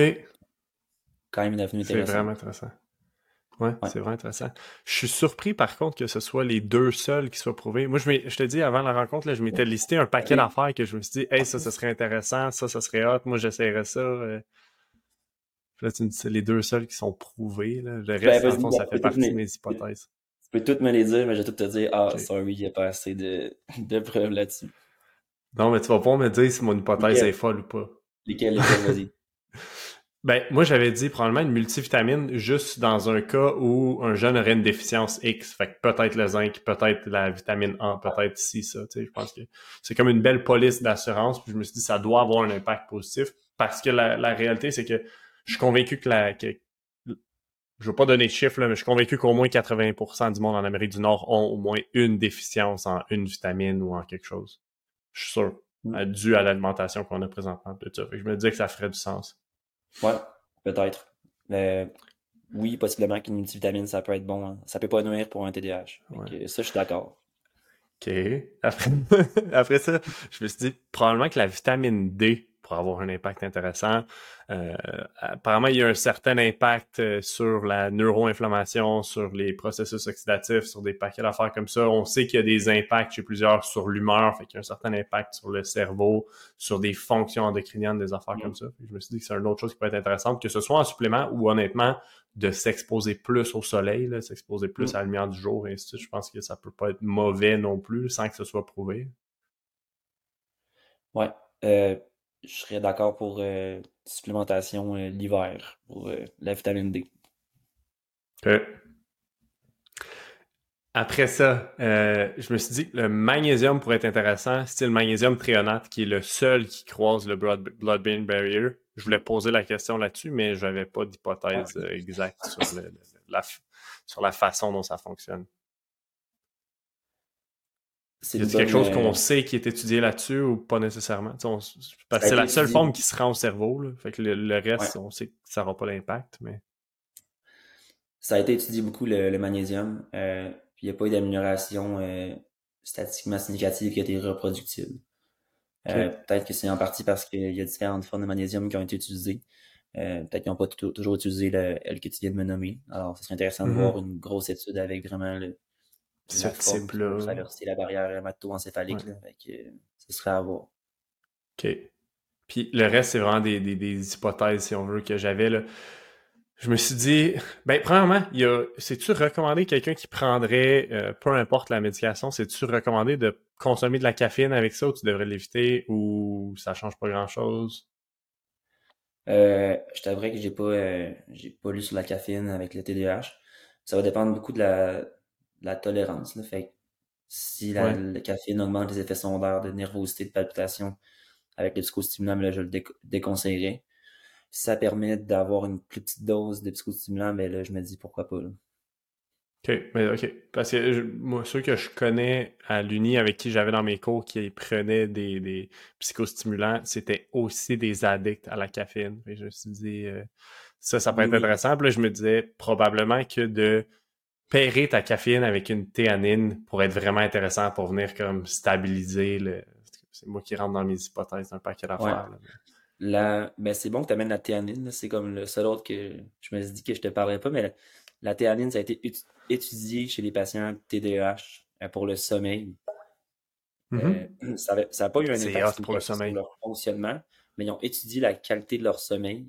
euh, puis la théanine Ouais. a augmenté vraiment la- l'efficacité de leur sommeil chez ces patients-là. C'est, c'est- on l'utilise pas avec beaucoup d'athlètes ou on le recommande pas à beaucoup d'athlètes, mais des gars qui ont de la, di- de la difficulté à dormir, là, nous autres, le, le stack qu'on aime utiliser de supplément à ce moment-là, c'est le magnésium, on l'utilise avec beaucoup, on le recommande à beaucoup, Ouais. beaucoup d'athlètes. Mais ceux qui ont de la difficulté à dormir, souvent, on va recommander 5 HTP puis théanine ensemble. Mm. Puis honnêtement, ceux qui prennent ce combo-là disent qu'ils dorment comme des bébés, là. Ouais. À cause de l'impact que Ouais. ça reste la sérotonine puis le GABA, techniquement, là. Ça fonctionne bien. euh, ça peut éviter de prendre euh, des, des, euh, des médicaments style le Zopiclone, euh, des benzodiazépines pour dormir. Ben, moi, je suis, je suis pour ça. Est-ce qu'il y a, euh, est-ce qu'il y a beaucoup de jeunes qui prennent des médicaments pour le TDA qui doivent utiliser ça pour dormir? Des médicaments comme ça? Euh, ben, l'insomnie est fréquente chez les jeunes avec un TDAH.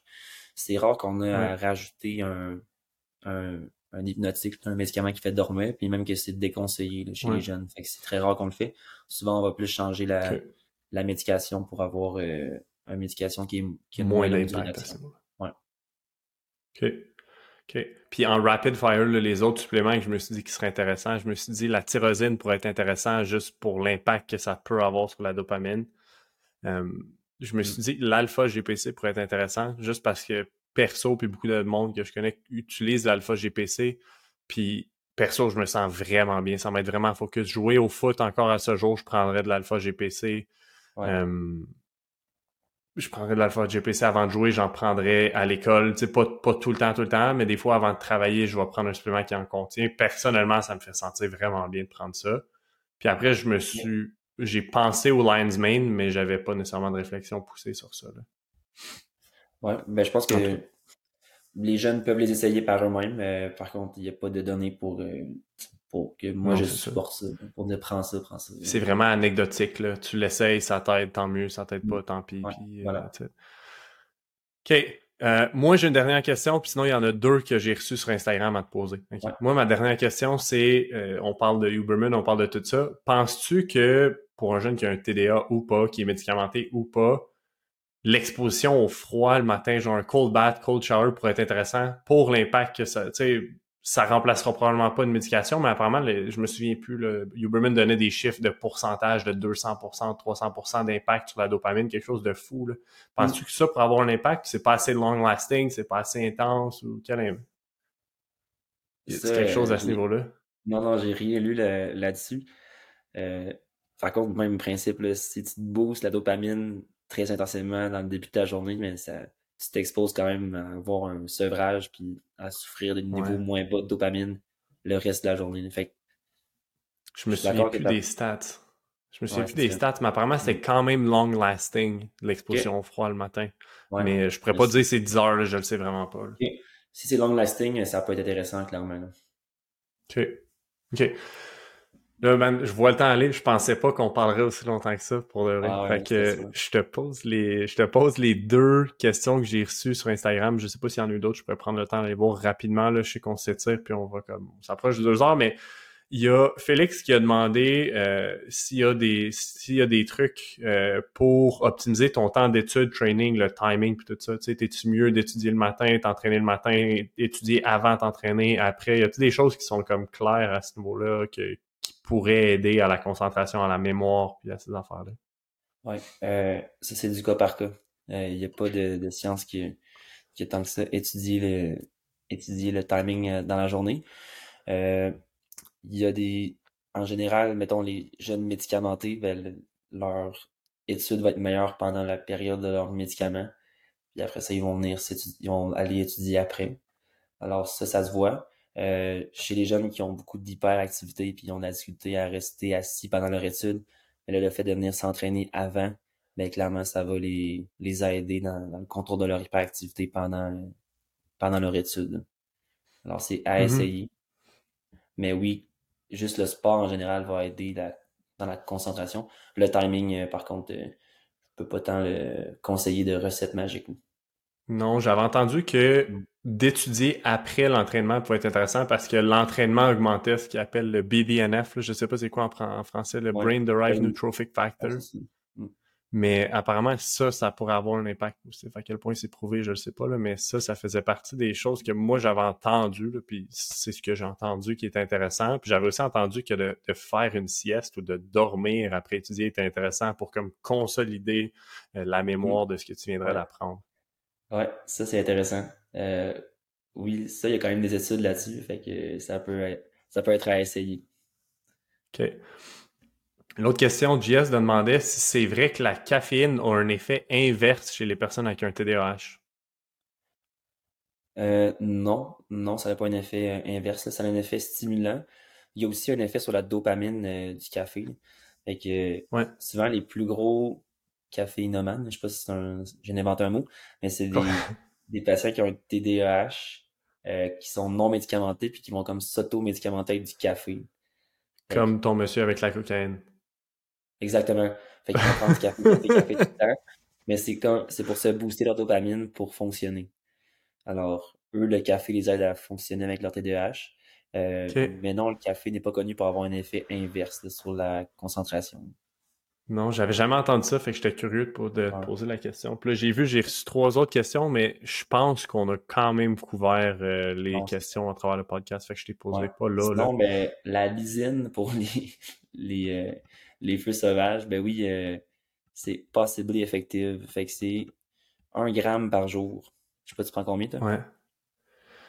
J'y vais à l'œil, là, honnêtement, c'est comme un gros pot. C'est pas des capsules là, étant poudre. Fait que je vais à l'œil, puis je en tout cas, il y a un moment où j'en prenais plus parce que j'avais lu plus ailleurs, mais ça servait, je pense, à rien. Mais là, ce que je faisais la dernière fois, c'est deux fois environ 500 mg. Fait que c'est deux dosages pour me rendre à peu près 100 g.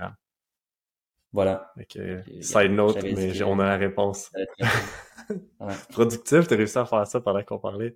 Cool, that's it. T'as-tu, euh, t'as-tu, euh, y a-tu quelque chose que tu veux conclure sur? Sinon, honnêtement, pour le vrai, moi, je te remercie mille fois, man. C'était vraiment, vraiment hot. Je pensais pas prendre autant de ton temps ce soir. Fait que je sais que ton temps est, précieux, là, mais it means the world. On va peut-être devoir le séparer en deux, honnêtement. Euh, ouais, y a pas de, mais pas de stress à ce niveau-là. Ça a été vraiment intéressant de discuter de ça avec toi. Euh, c'est sûr que mon travail m'amène à, lire des études puis lire des guidelines, mais jamais un niveau aussi intense que quand, exemple, je me prépare pour euh, faire un podcast avec toi. Mm-hmm. Alors, tu contribues à mon érudition, euh, Coach Marc. je te remercie. Mais je je suis content de l'entendre. Ce qu'on fera, c'est qu'on s'en, honnêtement, je suis sûr que ceux qui vont se rendre jusque-là et qui sont intéressés vont, vont triper. Les fois qu'on avait fait des lives Instagram, on avait eu que des retours positifs, honnêtement. Fait que je m'attends à la même chose avec le podcast. Parce qu'on on, en reparlera ensemble, mais ce serait cool de faire une genre de série de ça dans le bureau du doc. Moi, je trouve ça vraiment trouver des, tu sais, parler de sujets qui sont out of my scope, mais que je trouve intéressants et qui sont pertinents pour les étudiants athlètes en ce moment-là. Fait que, That's it. Pour faire ça. Cool. Je te remercie encore une fois. Puis, euh, je te souhaite une belle fin de soirée, Emile. Salut. All right. Salut, Marc. Bonne soirée.